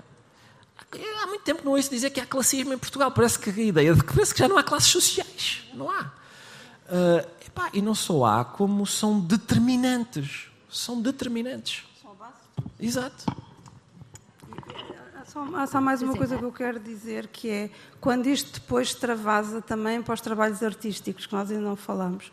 Ou seja, quando de repente também esta preocupação exagerada com o purismo da língua ou das intenções uh, do criador, depois dá o tal cancelamento da, da, da, dos livros proibidos, uh, do, do, dos filmes que não se podem ver, dos atores a, a, devolverem dinheiro, por exemplo, no caso do de Alan, que nem sequer foi culpado, uhum. coisas assim. E isto, uh, isto parece-me um afunilamento do pensamento, ou seja, não me parece que estejamos a criar a tal Mas, ordem mais justa. Não será sempre esses exageros que existem quando se começam movimentos sociais desta grandeza e com, e tão, e com este grau de, de, de, entranhamento? Não será, não será, isso, não será passageiro isso? Era, ah, sim. É, quer dizer, era isso que eu estava a dizer no princípio, que é, sim, é, é claro que há esses exageros, mas era aquilo que eu dizia no início Primeiro é preciso ganhar as eleições. Só há uma maneira de ganhar as eleições. Das duas, uma. Ou as pessoas querem chegar ao poder sem ganhar eleições, ou se são democratas, só há uma maneira de, ganhar, de chegar ao poder ganhando eleições. É reunir uma maioria. É reunir uma maioria. Ora, eu no outro dia ouvi um ativista a dizer assim: as pessoas brancas são privilegiadas, todas, mesmo as que moram no bairro social. Eu imagino uma pessoa que mora num bairro social a ouvir aquele discurso, eu duvido que a gente a esteja a cativar para o nosso lado. Uhum. Duvido muito que esteja a cativar essa gente, de cujo voto nós precisamos bastante, um... E que geralmente até está a ser cativada pela extrema-direita. Exatamente. Que tem sido, Exatamente. Sim, pergunto, e... né, que tem sido, um, que tem utilizado muito bem a liberdade de expressão, que não aprecia, provavelmente, quer dizer, não, não, não consta que aprecie, mas que a tem utilizado muito bem. A liberdade de expressão está a ser usada ou não pela extrema-direita como uma via rápida de difusão do racismo e da xenofobia? Uh, se está, e como é que se pode travar? Como é que isso, como é que isto se combate? Eu acho que a direita, não estou a falar da direita democrática, mais uma vez estou a falar da direita uhum. que se quer afastar do, do, do, das regras democráticas. Não tem nada, mais uma vez, contra a direita democrática. Quer dizer, quando ouvimos o Ku Klux Klan uh, alegar a liberdade de expressão, eles não, eles não são tão tontos nem tão incapazes como nós gostaríamos de pensar, não é? A ideia daquela gente a defender aquilo parece-nos assim uns uns broncos que nem, nem, conseguem juntar dois mais dois, mas eles são mais capazes do que isso e estão de facto a utilizar as redes. Aliás, ontem aqui numa mesa a, a Lília Schwartz dizia isso, que de alguma maneira a esquerda deixou as redes, achou numa, talvez no elitismo dizer ah não, isto é uma coisa que o povo se entretém com estas, com estas partilhas de gatinhos e disto, isto não nos interessa, e que eles foram tomando conta da, das redes sociais. E esse, é, esse é, um novo, é um novo fenómeno, é porque as redes põem-nos em contacto a todos e em, e, em, e em, simultâneo. E não contar com essa arma nova que pode destruir muito facilmente uh, uh, sistemas democráticos é uma burrice também da nossa parte porque eles de facto utilizam. E nós temos que pensar sempre que o primado da lei, a não ser que consideremos a lei injusta, tem de ser respeitado. Porque se caso contrário caímos na justiça popular. E não há pior do que a justiça popular e que a tal cultura de cancelamento tem muito a ver com isso, que é uma justiça popular. E isso é o mais grave que pode acontecer numa democracia. Podemos, por exemplo, pôr cientistas a discutir com negacionistas ou pôr uh, pessoas que negam o Holocausto a conversar com pessoas que estiveram em campos de concentração. Podemos entregá-los em debate, em pé de igualdade e, em balança, e no, no mesmo prato da balança? Desculpa, Podemos vou, fazer vou, isso ou não? Vou deixar a Dulce responder, é só para dizer que quando eu digo que, que eles podem falar, eu não digo vamos, vamos chamá-los para debates e debater com eles como se Mas eles estivessem a dizer. Mas é o que estamos a fazer ou não? O que eu estou a dizer é... Não estamos a fazer isso? Não, eu reparo, por exemplo, um negacionista do Holocausto, uh, há várias maneiras de atacar o discurso dele. Uma é essa, é levá-lo para um debate. Foi o que fez a Débora Lipstadt. Uh, e ela própria disse, eu não sou a favor de prenderem negacionistas do Holocausto. Lá está, por causa da questão do dano. Não, não é líquido que causa um dano o facto daquele idiota não acreditar que o Holocausto aconteceu. Uh, mas, portanto, há essa questão que é uh, a gente pode debater com eles, mas pode fazer várias outras coisas. Pode fazer pouco deles, por exemplo. Fazer pouco deles é uma coisa que não se deve menosprezar. Dulce Maria Cardoso e Ricardo Araújo Pereira, no Festival Internacional de Literatura O Fólio de Óbidos. Esta foi a mesa número 8 teve a moderação da jornalista Alexandra Tavares Teles e por proposta de debate a liberdade de expressão. Foi uma versão editada dessa conversa. Os grandes encontros à volta dos livros vão mais longe através da rádio neste programa. Já a seguir, a entrevista é com a escritora brasileira Giovanna Madalosso. Dela, A Tinta da China acaba de publicar o romance Sweet Tokyo.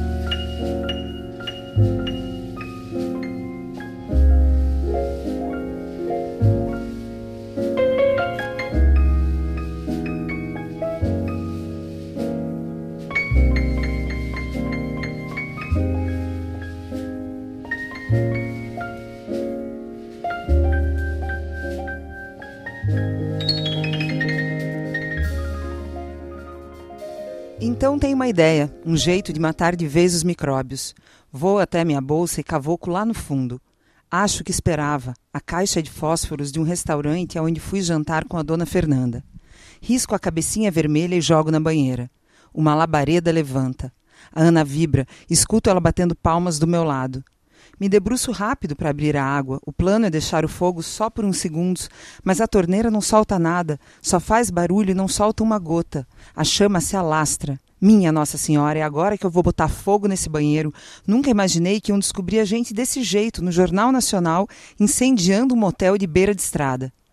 Corro para pegar um copo, encher de água, mas nisso a torneira da banheira solta um jato, uma rajada fedida que apaga o fogo e toda a agitação dentro de mim.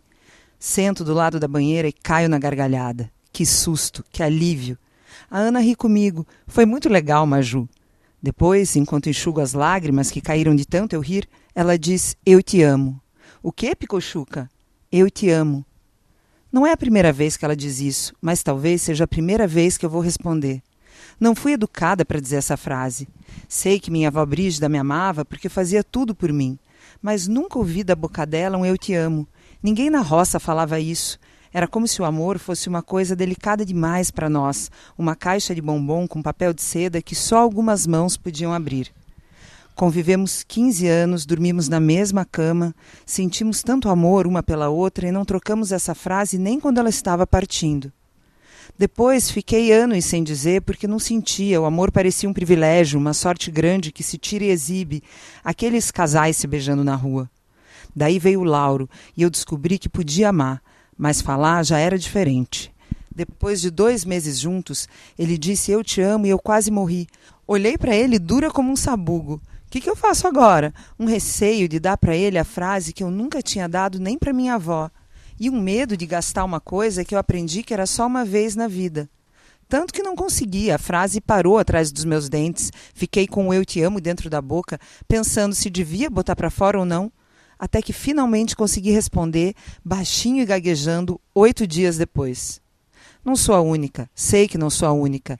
Empregada conhece a intimidade das pessoas, suas calcinhas e cuecas do avesso. Por isso sei que dizer eu te amo não é para qualquer um. Tem homem que passa a vida sem dizer para o filho, tem mulher que passa a vida sem dizer para o marido, e tem pessoas como a Neide que dizem para todo mundo. Eu achei um absurdo quando nos conhecemos, uma coisa de sirigaita, dizer isso para todo mundo.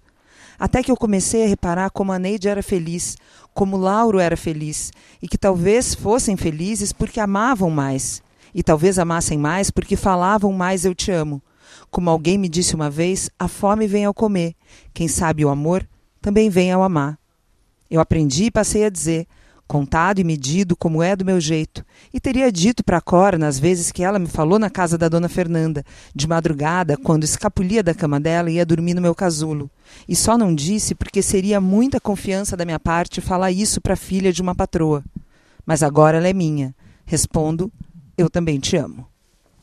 E é um certo da suíte Tóquio, de Giovanna Madalosso, romance editado pela Tinta da China, com a leitura sentida, cheia de cor da autora, neste certo que nos dá muito da essência do romance, que é o amor, a tentativa e erro de chegar ao amor, ou a tentativa e acerto de chegar ao amor.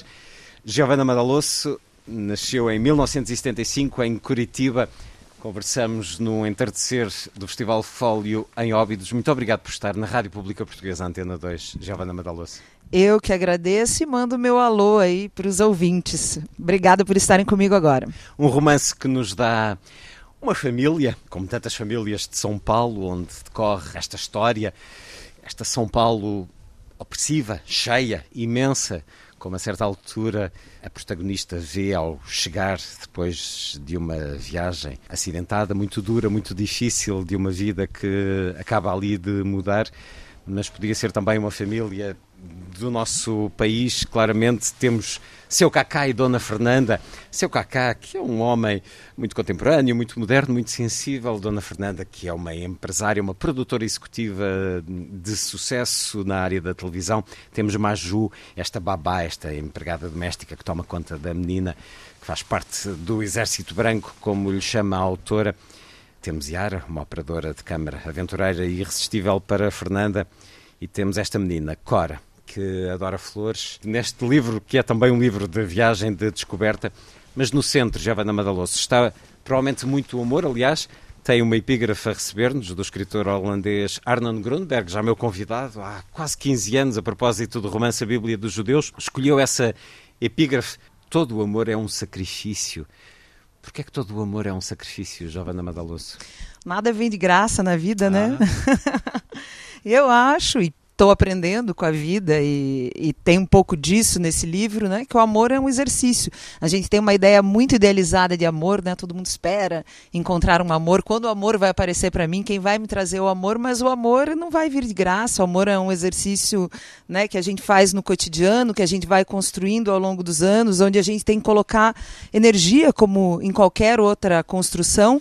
E também eu acho que é um sentimento que carrega junto com ele às vezes dor incômodo, né? Então todo amor é o sacrifício é uma é uma frase que chega para dar conta dessa complexidade do amor, da também dureza do amor e no final do quanto, apesar de tudo isso, ele ainda vale muito a pena. É ele que as suas personagens procuram, o amor, eu diria, bem, não é isso que todos procuramos na vida. São personagens muito solitários, né? Cada um à sua maneira. A gente tem uma narradora que tem uma filha e ela não consegue, vamos dizer, fazer fluir o amor que ela tem pela filha, né? Como eu costumo dizer, é, uma mulher tem um filho, mas depois que esse filho nasce, a gente precisa adotar o nosso próprio filho. Às vezes o amor não nasce imediatamente. Para algumas pessoas esse amor nasce na hora do parto, para outra demora meses ou anos para acontecer. E a Fernanda é uma mulher que tem muita dificuldade uh, de se conectar amorosamente com a filha. E do outro lado, nós temos uma babá que consegue fazer essa conexão de uma maneira muito mais tranquila, que tem um amor irrestrito pela menina.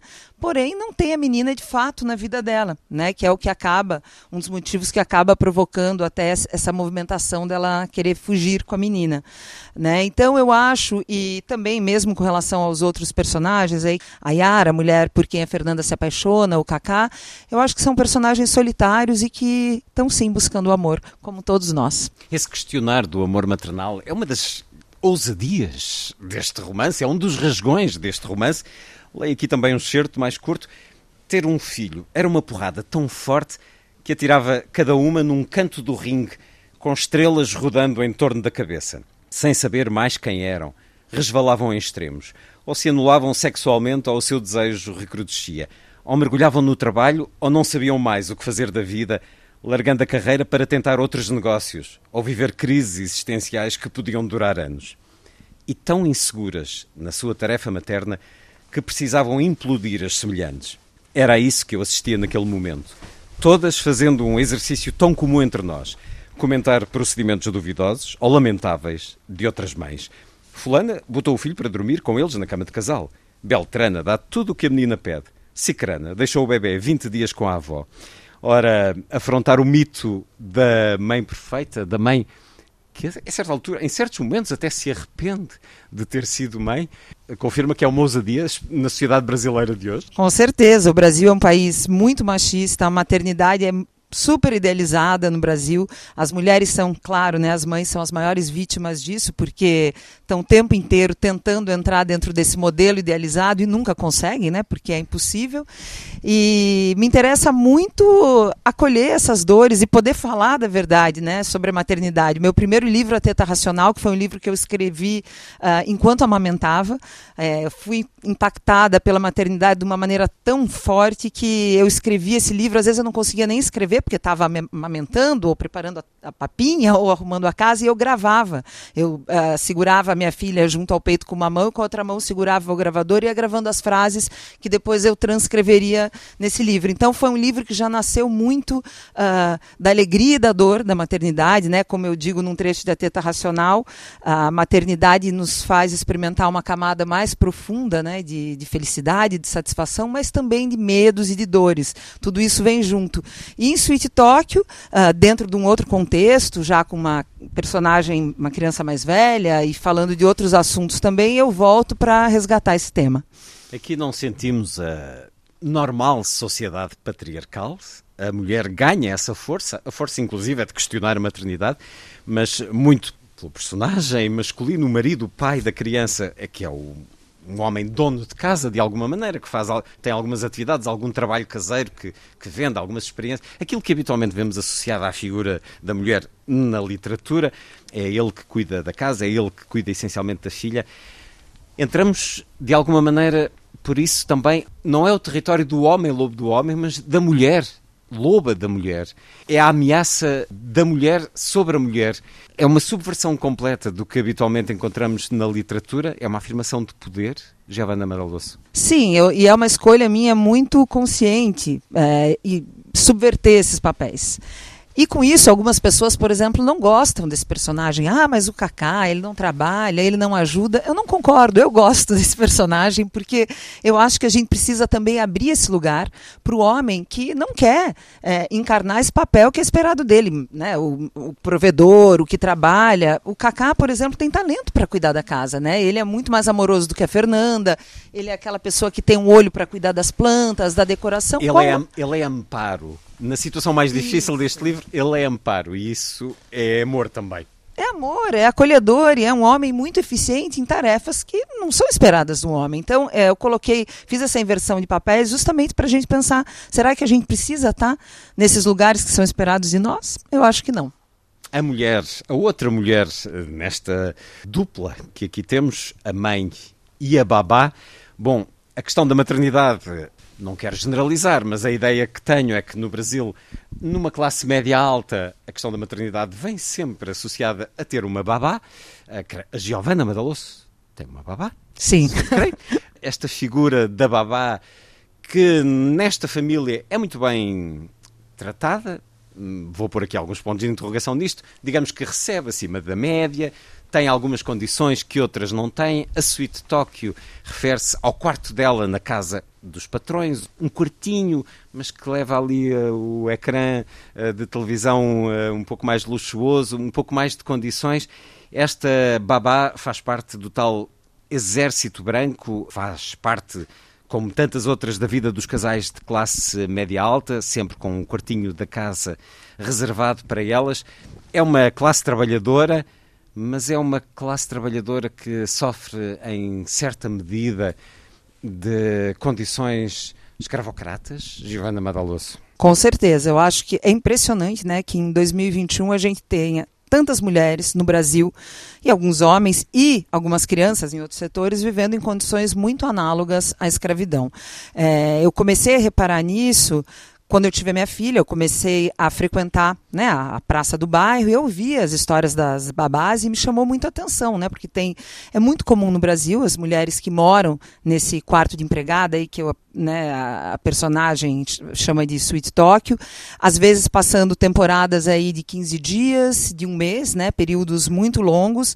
Por e... pressão dos patrões. Porque precisam Exigência. muito de dinheiro. Por exemplo, muitas delas vêm do Nordeste brasileiro, né, que é uma região mais pobre, é, deixam lá os filhos com a mãe ou com algum parente cuidando e vêm para São Paulo ganhar mais dinheiro e mandar o dinheiro para lá. Essas mulheres ficam às vezes 5, 6 anos sem ver os filhos, porque não tem como voltar, né? E então são, é, tem uma situação no livro de uma babá que engravida dentro do quarto de serviço, não tem coragem de contar para os patrões, que é uma história real que aconteceu no meu bairro. Escondeu a gravidez durante nove meses, pariu escondido na área de serviço quando não tinha ninguém em casa e deixou o bebê numa sacola uh, na frente de um prédio. Acabou sendo presa por isso. Uma situação que na época chamou muito a minha atenção, porque eu falei, nossa, a sociedade caiu em cima dela falando, mas que mãe cruel, como é que uma mãe é capaz de fazer uma coisa dessa? E eu pensei, nossa, ninguém, primeiro, ninguém perguntou pelo pai, onde é que está esse homem nesse momento, e segundo, ninguém imaginou o tamanho da dor que essa mulher deveria estar sentindo para fazer uma coisa dessa, que certamente ela não gostaria de fazer. Então, acho que a gente tem no Brasil uma uh, várias conjunturas que uh, tornam essa situação muito cruel. Nós temos uh, muito pouca ajuda do Estado, são poucas creches, pouquíssimas escolas públicas em condições muito precárias. As babás que trabalham para a classe média e para a classe alta, elas mesmo contratam outras babás que cuidam dos filhos dela. Né? Então é uma rede muito frágil de apoio para todos. e infelizmente, num país com, tanto com tanta miséria, quem oferece um bom salário acaba conseguindo manter né, os funcionários nessa situação que tem que ser questionada. E o meu livro está aí para questionar isso. Uh, o que eu posso contar para vocês também é que o próprio presidente Bolsonaro, quando não era presidente, era deputado ainda, votou contra os direitos das empregadas há poucos anos atrás. Então, uma situação muito alarmante, delicada e que persiste aí há séculos, né? É uma das razões porque utiliza a certa altura a expressão cidade doente, uh, referindo-se a São Paulo. É uma destas planícies uh, laborais de exploração esse pacote legal, o que é que procurava dar a este exército branco, a estas mulheres que trocam tantas vezes a maternidade própria pela maternidade dos outros? E isso tem muito a ver Claro, este Uma relação muito complexa no Brasil também, porque ela é muito atravessada pelo afeto. Então, essas mulheres às vezes acabam morando nessas casas e ficam numa situação em que elas têm um apego afetivo à família e isso acaba nublando um pouco as relações de trabalho e a clareza daquilo que é de direito delas ou não. Continua, não problema. Seis horas em óbido.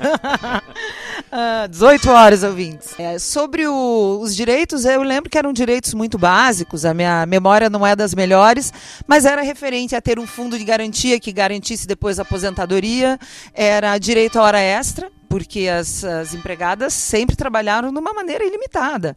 Ah, não tinha horário seis da tarde, oito da noite, dez. Era a hora que a patroa falasse, agora você pode descansar. Então eram regras assim muito mínimas né, de, um, de, um, de uma boa relação laboral. A conversa com Giovanna Madaloso, autora de Sweet Tokyo, agora editado na tinta da China. A sua babá leu o livro? Olha, não leu. E eu dei para ela, eu dedico para ela, porque tá o nome dela ali entre os agradecimentos, mas ela não teve interesse de ler. A minha babá é uma pessoa muito inteligente, mas tem muita dificuldade de leitura, porque teve uma, uma alfabetização muito precária, como muitas pessoas no Brasil. E esse livro foi lido por algumas babás, mas muito poucas, o que me entristece bastante. É um livro também cheio da força, da tensão erotizada da relação de duas mulheres a afirmação do poder passa também por aqui, por essa uh, independência dos homens. O Brasil, tão livre e tão sensual na música, nas novelas, ainda há um pudor, ainda foi difícil escrever sobre sexo neste livro, ainda é difícil escrever sobre sexo na literatura no Brasil. Giovanna Madaloso. Para mim não foi difícil. eu gosto do assunto, mas eu acho que o Brasil tem uma imagem de ser um país tão né, livre, hum. bem resolvido com a, com a questão do sexo e do erotismo, mas também não é, porque é um país muito carregado de machismo, de preconceito, da objetificação da mulher. Então, é, as letras dos funks, né, às vezes é um ritmo sensual, as mulheres estão lá exibindo os corpos, mas às vezes dentro de um discurso de muita dominação, é, uma sensualidade muito fabricada para agradar o outro, para agradar o homem, né, para é, para servir ao outro, que não é bacana. Então, eu acho que tem um caminho muito grande ainda para a gente dizer que a mulher no Brasil está realmente livre, vivendo seu erotismo de uma maneira bem resolvida, de uma maneira mais liberta do olhar do outro e mais atenta ao seu próprio prazer. Eu acho que isso é uma engrenagem que a gente ainda está movimentando. Agora, no livro, eu falo desse assunto que eu gosto também, porque eu acho. Uh, os meus pais, por exemplo, que são muito conservadores, falam: minha filha, para que colocar cenas de sexo no livro? Não há necessidade de você descrever tudo isso em tantos detalhes. Mamãe pulou esta parte. Babá uh... não leu, mas mamãe leu. mamãe leu e não gostou. Uh, mas eu acho que assim como uh, as, as conversas, assim como as viagens que estão no livro, assim como as discussões religiosas ou do trabalho, o sexo faz parte da vida. E, e eu também gosto muito de trazer o sexo para dentro do livro, porque o sexo também mostra um pouco dos personagens. A maneira de se relacionar sexualmente e afetivamente revela muito sobre um personagem, ajuda a construir um personagem. É, É, então a Fernanda se apaixona por essa mulher que também trouxe, eu acho, essa personagem Yara, perspectivas muito ricas para dentro da narrativa. Este é um livro, Giovanna Madaloso, em que se afirma o seu nome. O livro foi recebido de forma muito positiva por leitores, pela crítica, e aqui estamos, em, num festival literário em, nos arredores de Lisboa, no Fólio de Óbidos um livro que quis trabalhar com a experiência, referiu agora viagens eh, que fez. Até onde é que foi essa vontade de experienciar partes, momentos, eh, estruturas do livro? Mais remotamente, uh, gostava de perguntar sobre a experiência da ayahuasca. Ah, vamos Se falar isso sobre também isso. foi experiência vivida. Não, claro, tudo é. eu sou uma curiosa desde pequena. Até estudei jornalismo, acabei depois não praticando muito jornalismo. Às vezes eu acho que até jogo umas histórias dentro da minha literatura para poder fazer certas viagens. O livro às vezes é um pretexto. né? A minha família falou: você não precisa ir para a Amazônia fazer essa pesquisa, né? Porque essas, para quem está aí nos ouvindo, a Fernanda, essa mãe, ela se apaixona por uma mulher. Uma operadora de câmara que filma muitas vezes na natureza mais selvagem. Exato, e não foi uma escolha aleatória, né? Eu escolhi que essa personagem seja uma, uma diretora de documentários de vida animal, porque me interessou muito, num certo momento, especular a maternidade no mundo animal. Então eu estava pensando, nossa, o que, que é aquilo que é intrínseco à maternidade, né? Que vem pra gente na hora de parir, essa, essa maternagem natural, intrínseca à mulher, e o que, que é construído socialmente, né? Em termos de expectativa. E eu cheguei à conclusão que uma ótima maneira de fazer essa investigação era ver como a maternidade e a paternidade também se desenrolavam no mundo animal. Então eu fui pesquisar os jacarés, os macacos, até a vida sexual dos ácaros eu pesquisei e coloquei no livro. Temos momento de louvar a Deus, enfim, tudo aquilo que é um Sim. autêntico filme de terror. Oh, são bastante perversos às vezes os animais, é muito interessante. E E, depois à Amazónia, porque quis ir Ah. à Amazónia, foi isso? Ah, e aí voltando, esse livro teve duas viagens que eu fiz e que eu achei importante fazer por motivos ah, distintos. Uma delas, eu fiz a viagem de ônibus, que uma das narradoras que a babá faz com a criança. Eu fui até a fazenda de Bicho da Seda, onde eu imaginei que essa babá nasceu e se criou, porque eu achei que isso me ajudaria a construir essa personagem de uma maneira mais. dar um passado para ela, me ajudaria a tornar ela mais crível. Não uma babá, mas uma babá única, uma pessoa com uma história, né? E muito fascinada que eu fiquei pela história do bicho da seda, de como as lagartas, quando roem a folha, fazem o barulho da chuva, eu resolvi ir até lá. E vai carregada de bicho da seda, aposto. Claro, trouxe, criei na minha casa, minha filha ficou assustada. Mãe, tira isso da varanda, pelo amor de Deus, porque as, as lagartas são pouco repulsivas. É até nos afeiçoarmos a elas. Voei com elas, porque eu fui de ônibus, voltei de avião. Então, isso me ajudou muito a construir a Maju. E depois eu já queria pra, ir para a Amazônia há muito tempo, porque eu tenho muito interesse pelas comunidades indígenas. Eu sou feminista, eu também tinha muita curiosidade de conhecer o povo Iauanauá, porque eh, eu sabia que lá existem duas pajés mulheres que são as primeiras pajés mulheres desse povo, que foi uma batalha super difícil da parte delas, As né? mulheres pajés. Pajés. Diga- Porque historicamente, né, o pajé, que é o líder, É o líder. líder espiri- espiritual da tribo, né, que seria como xamã, sempre são homens, isso é um processo natural, eles vão né, se sucedendo dentro dos povos, e elas batalharam, elas queriam esse título, e para elas foi muito difícil. Elas, para conseguir o que os homens conseguem naturalmente, elas ficaram nove meses isoladas dentro da floresta, caçando a própria comida, ah, tomando né, o ayahuasca, que eles Prufa. chamam de unir para ter as visões. Então eu estava doida para conhecer todo esse universo. E aí, quando eu comecei o livro e, e- e tinha essa personagem que filmava os animais, falei, nada melhor do que mandar é, essas duas, né, apaixonadas, uma viagem quente, de muita paixão, para uma aldeia na Amazônia. E a autora com elas. E a autora com elas. Mas o que foi muito interessante é que, assim, lá é um lugar que não tem comunicação, né? São quatro horas de avião até há o rede. Ah, depois são 10 horas de carro até a embocadura de um rio e 8 horas de barco sem internet. Tem um telefone público numa aldeia quebrado. Ok. Então, assim, eu fui sabendo que ia ficar 10 dias sem comunicação. E muito preocupada com a minha filha, né? eh, conversando com o meu companheiro, ele falou: escuta, se é para ficar nervosa assim, melhor você não, você não precisa ir. Hoje o escritor pode pesquisar a Amazônia no Google. assiste as, assiste os não é, mesmo, rituais não do é a YouTube. mesma coisa. Não, então eu fui e foi uma viagem riquíssima, né? Com muito medo de cobra, andando de galocha, toda preparada. Foi uma viagem maravilhosa e muito curiosa, porque quando eu cheguei na Amazônia, com tantas perguntas que eu queria fazer para o livro, eu foi tão fascinante o momento que eu cheguei lá, porque os Iauanauás estavam fazendo um festival que eles fazem uma vez por ano, que chama o Mariri, é, em que todas essas aldeias se reúnem. Normalmente eles vivem lá, né? Vestidos como nós e tal, mas nesses dias que são de celebração, eles voltam a andar nus, só com as sais de palha, a cantar nas, em rodas enormes, a fazer aquilo que eles chamam de brincadeiras, que são pretextos para essas aldeias todas interagirem e brincarem juntas, uh, rituais, música. Eu esqueci completamente do meu romance. Eu fui me envolver nas festas, nos rituais, e aí na hora de ir embora eu, nossa senhora, eu não anotei nada, eu não escrevi nada. Mas no final deu tudo certo, porque, como eu sempre falo, quem tem que anotar é o biólogo, o antropólogo, o matemático, o escritor. Precisa ir lá, sentir o cheiro, olhar, e aí você vem com todo esse material no seu inconsciente e na hora de escrever funciona. E podemos saber o que é que viu com a ayahuasca?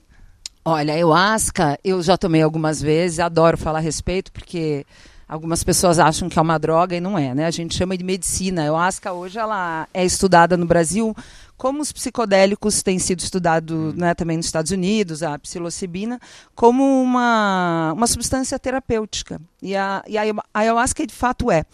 Ela não pode ser misturada com alguns medicamentos, então quando eu estava na, na Amazônia dessa vez eu não pude tomar porque eu estava tomando um remédio. Porém, eu já tomei ayahuasca algumas vezes no Brasil, em cerimônias eh, diversas, de vários tipos.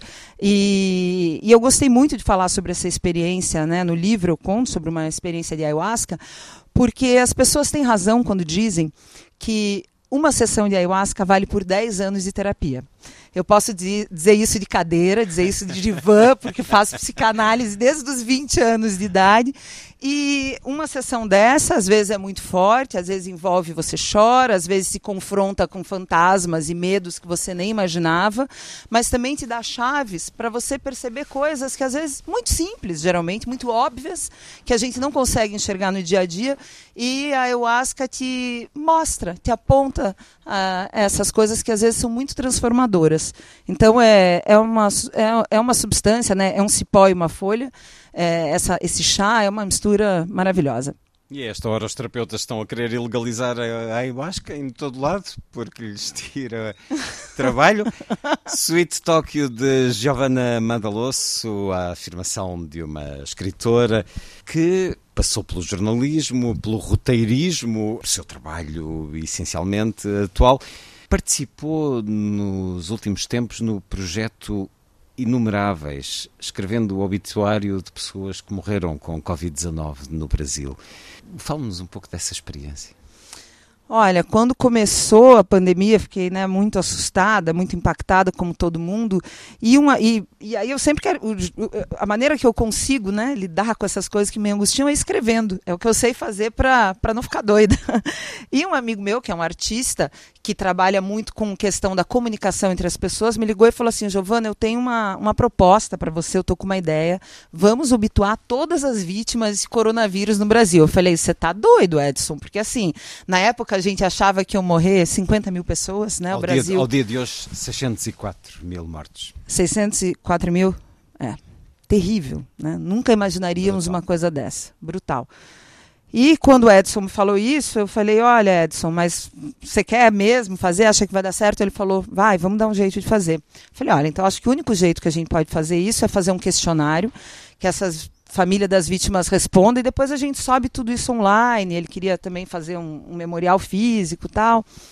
E ele falou: Olha, eu não, para mim o, o, o, não funciona fazer dessa maneira, porque eu estou interessado no, na cura. Então eu quero que um jornalista voluntário, vamos montar uma rede de jornalistas voluntários e vamos ouvir essas famílias enlutadas, porque eu acredito que quando alguém conta a história e cria uma narrativa para alguém que foi embora, essa pessoa também está sendo amparada e também está se curando. Então, a partir daí, a gente começou esse trabalho que eu acho muito bonito, assim, me emociona até hoje quando eu falo disso, que foi ouvir essas pessoas.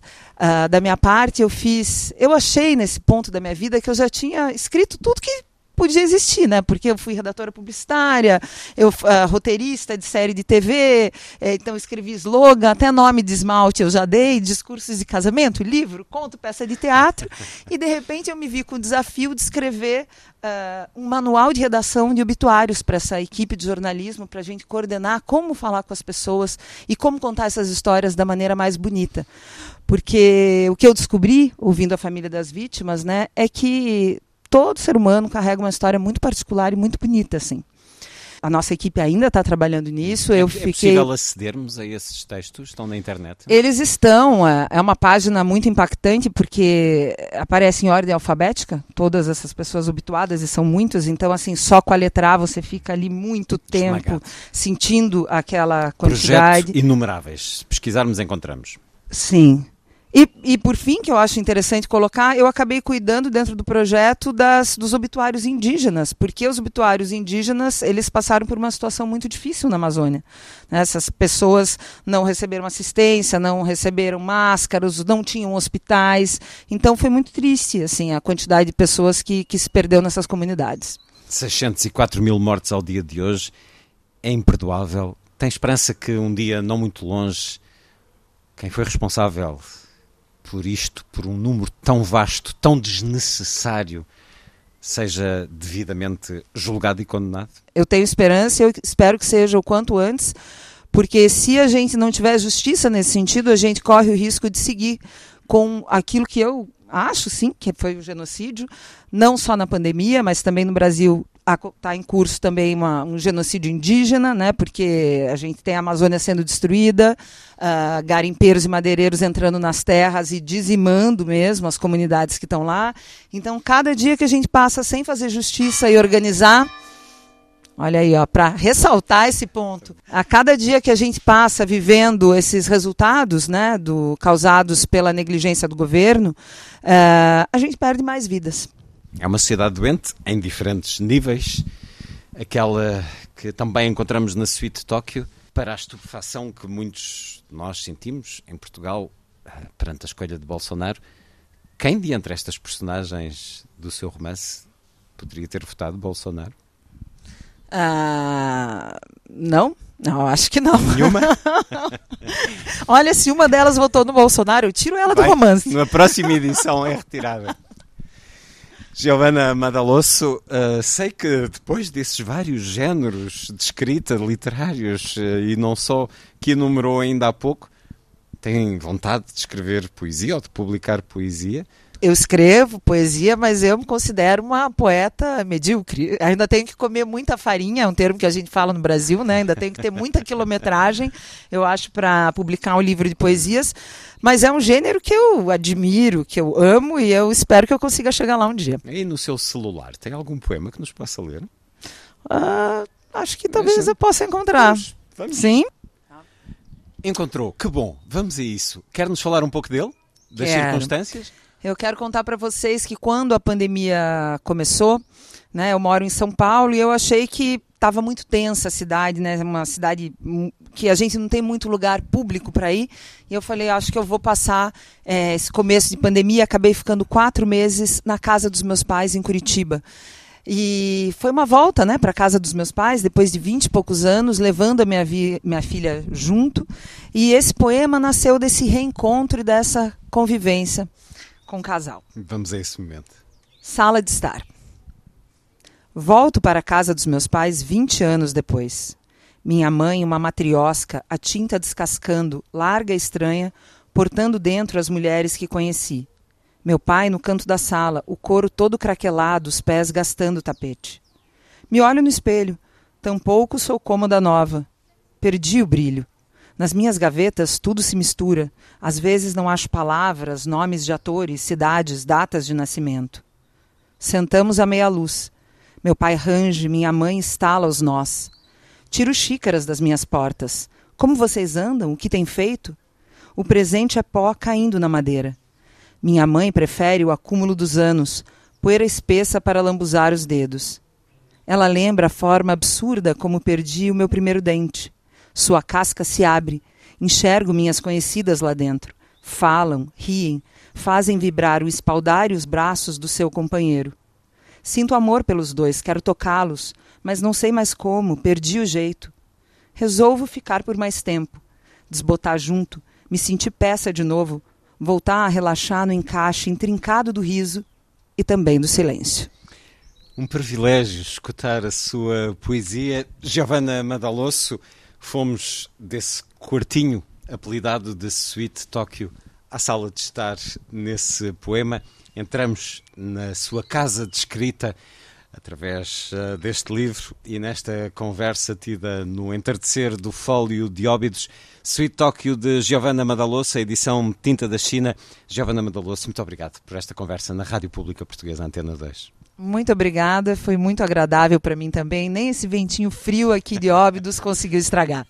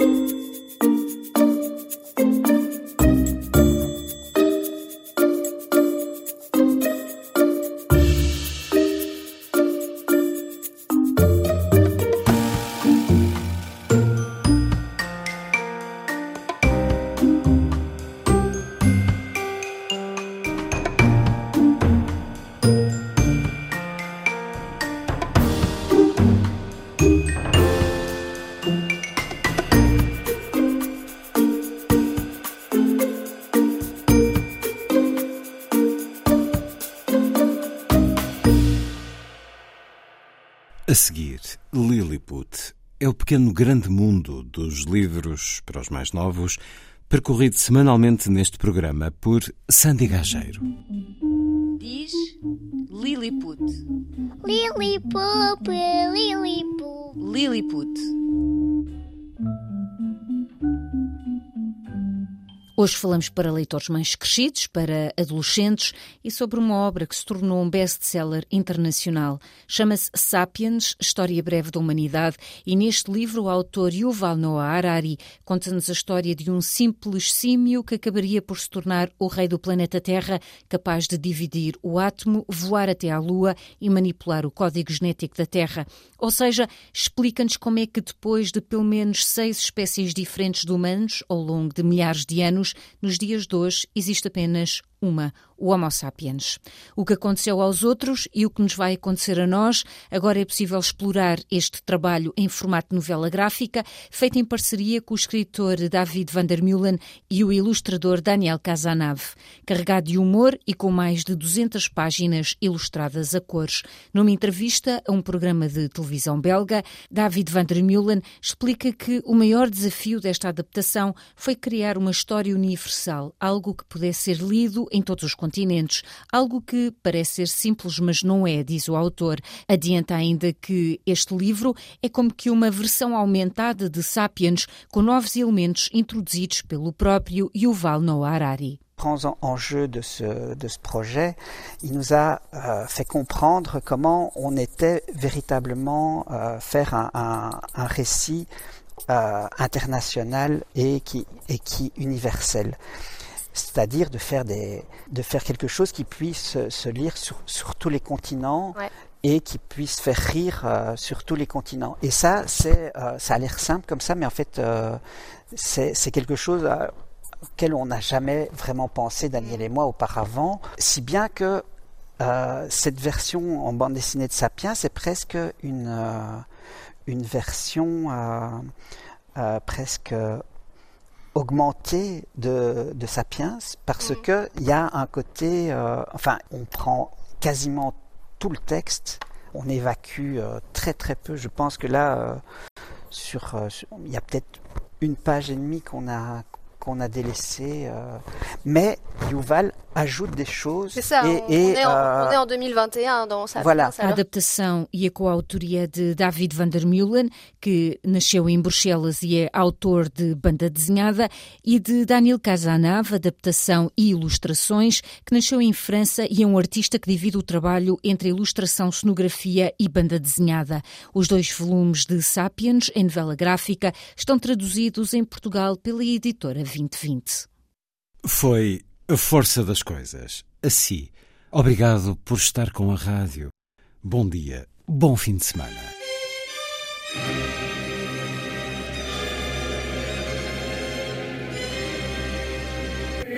A força das coisas.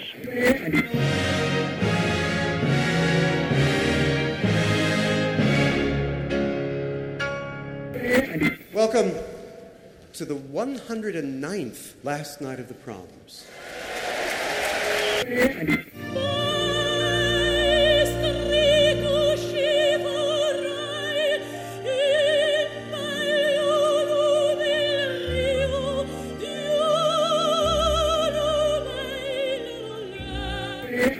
Com certeza. Bach, Mahler, Shostakovich. Um programa de Luís Caetano. 12.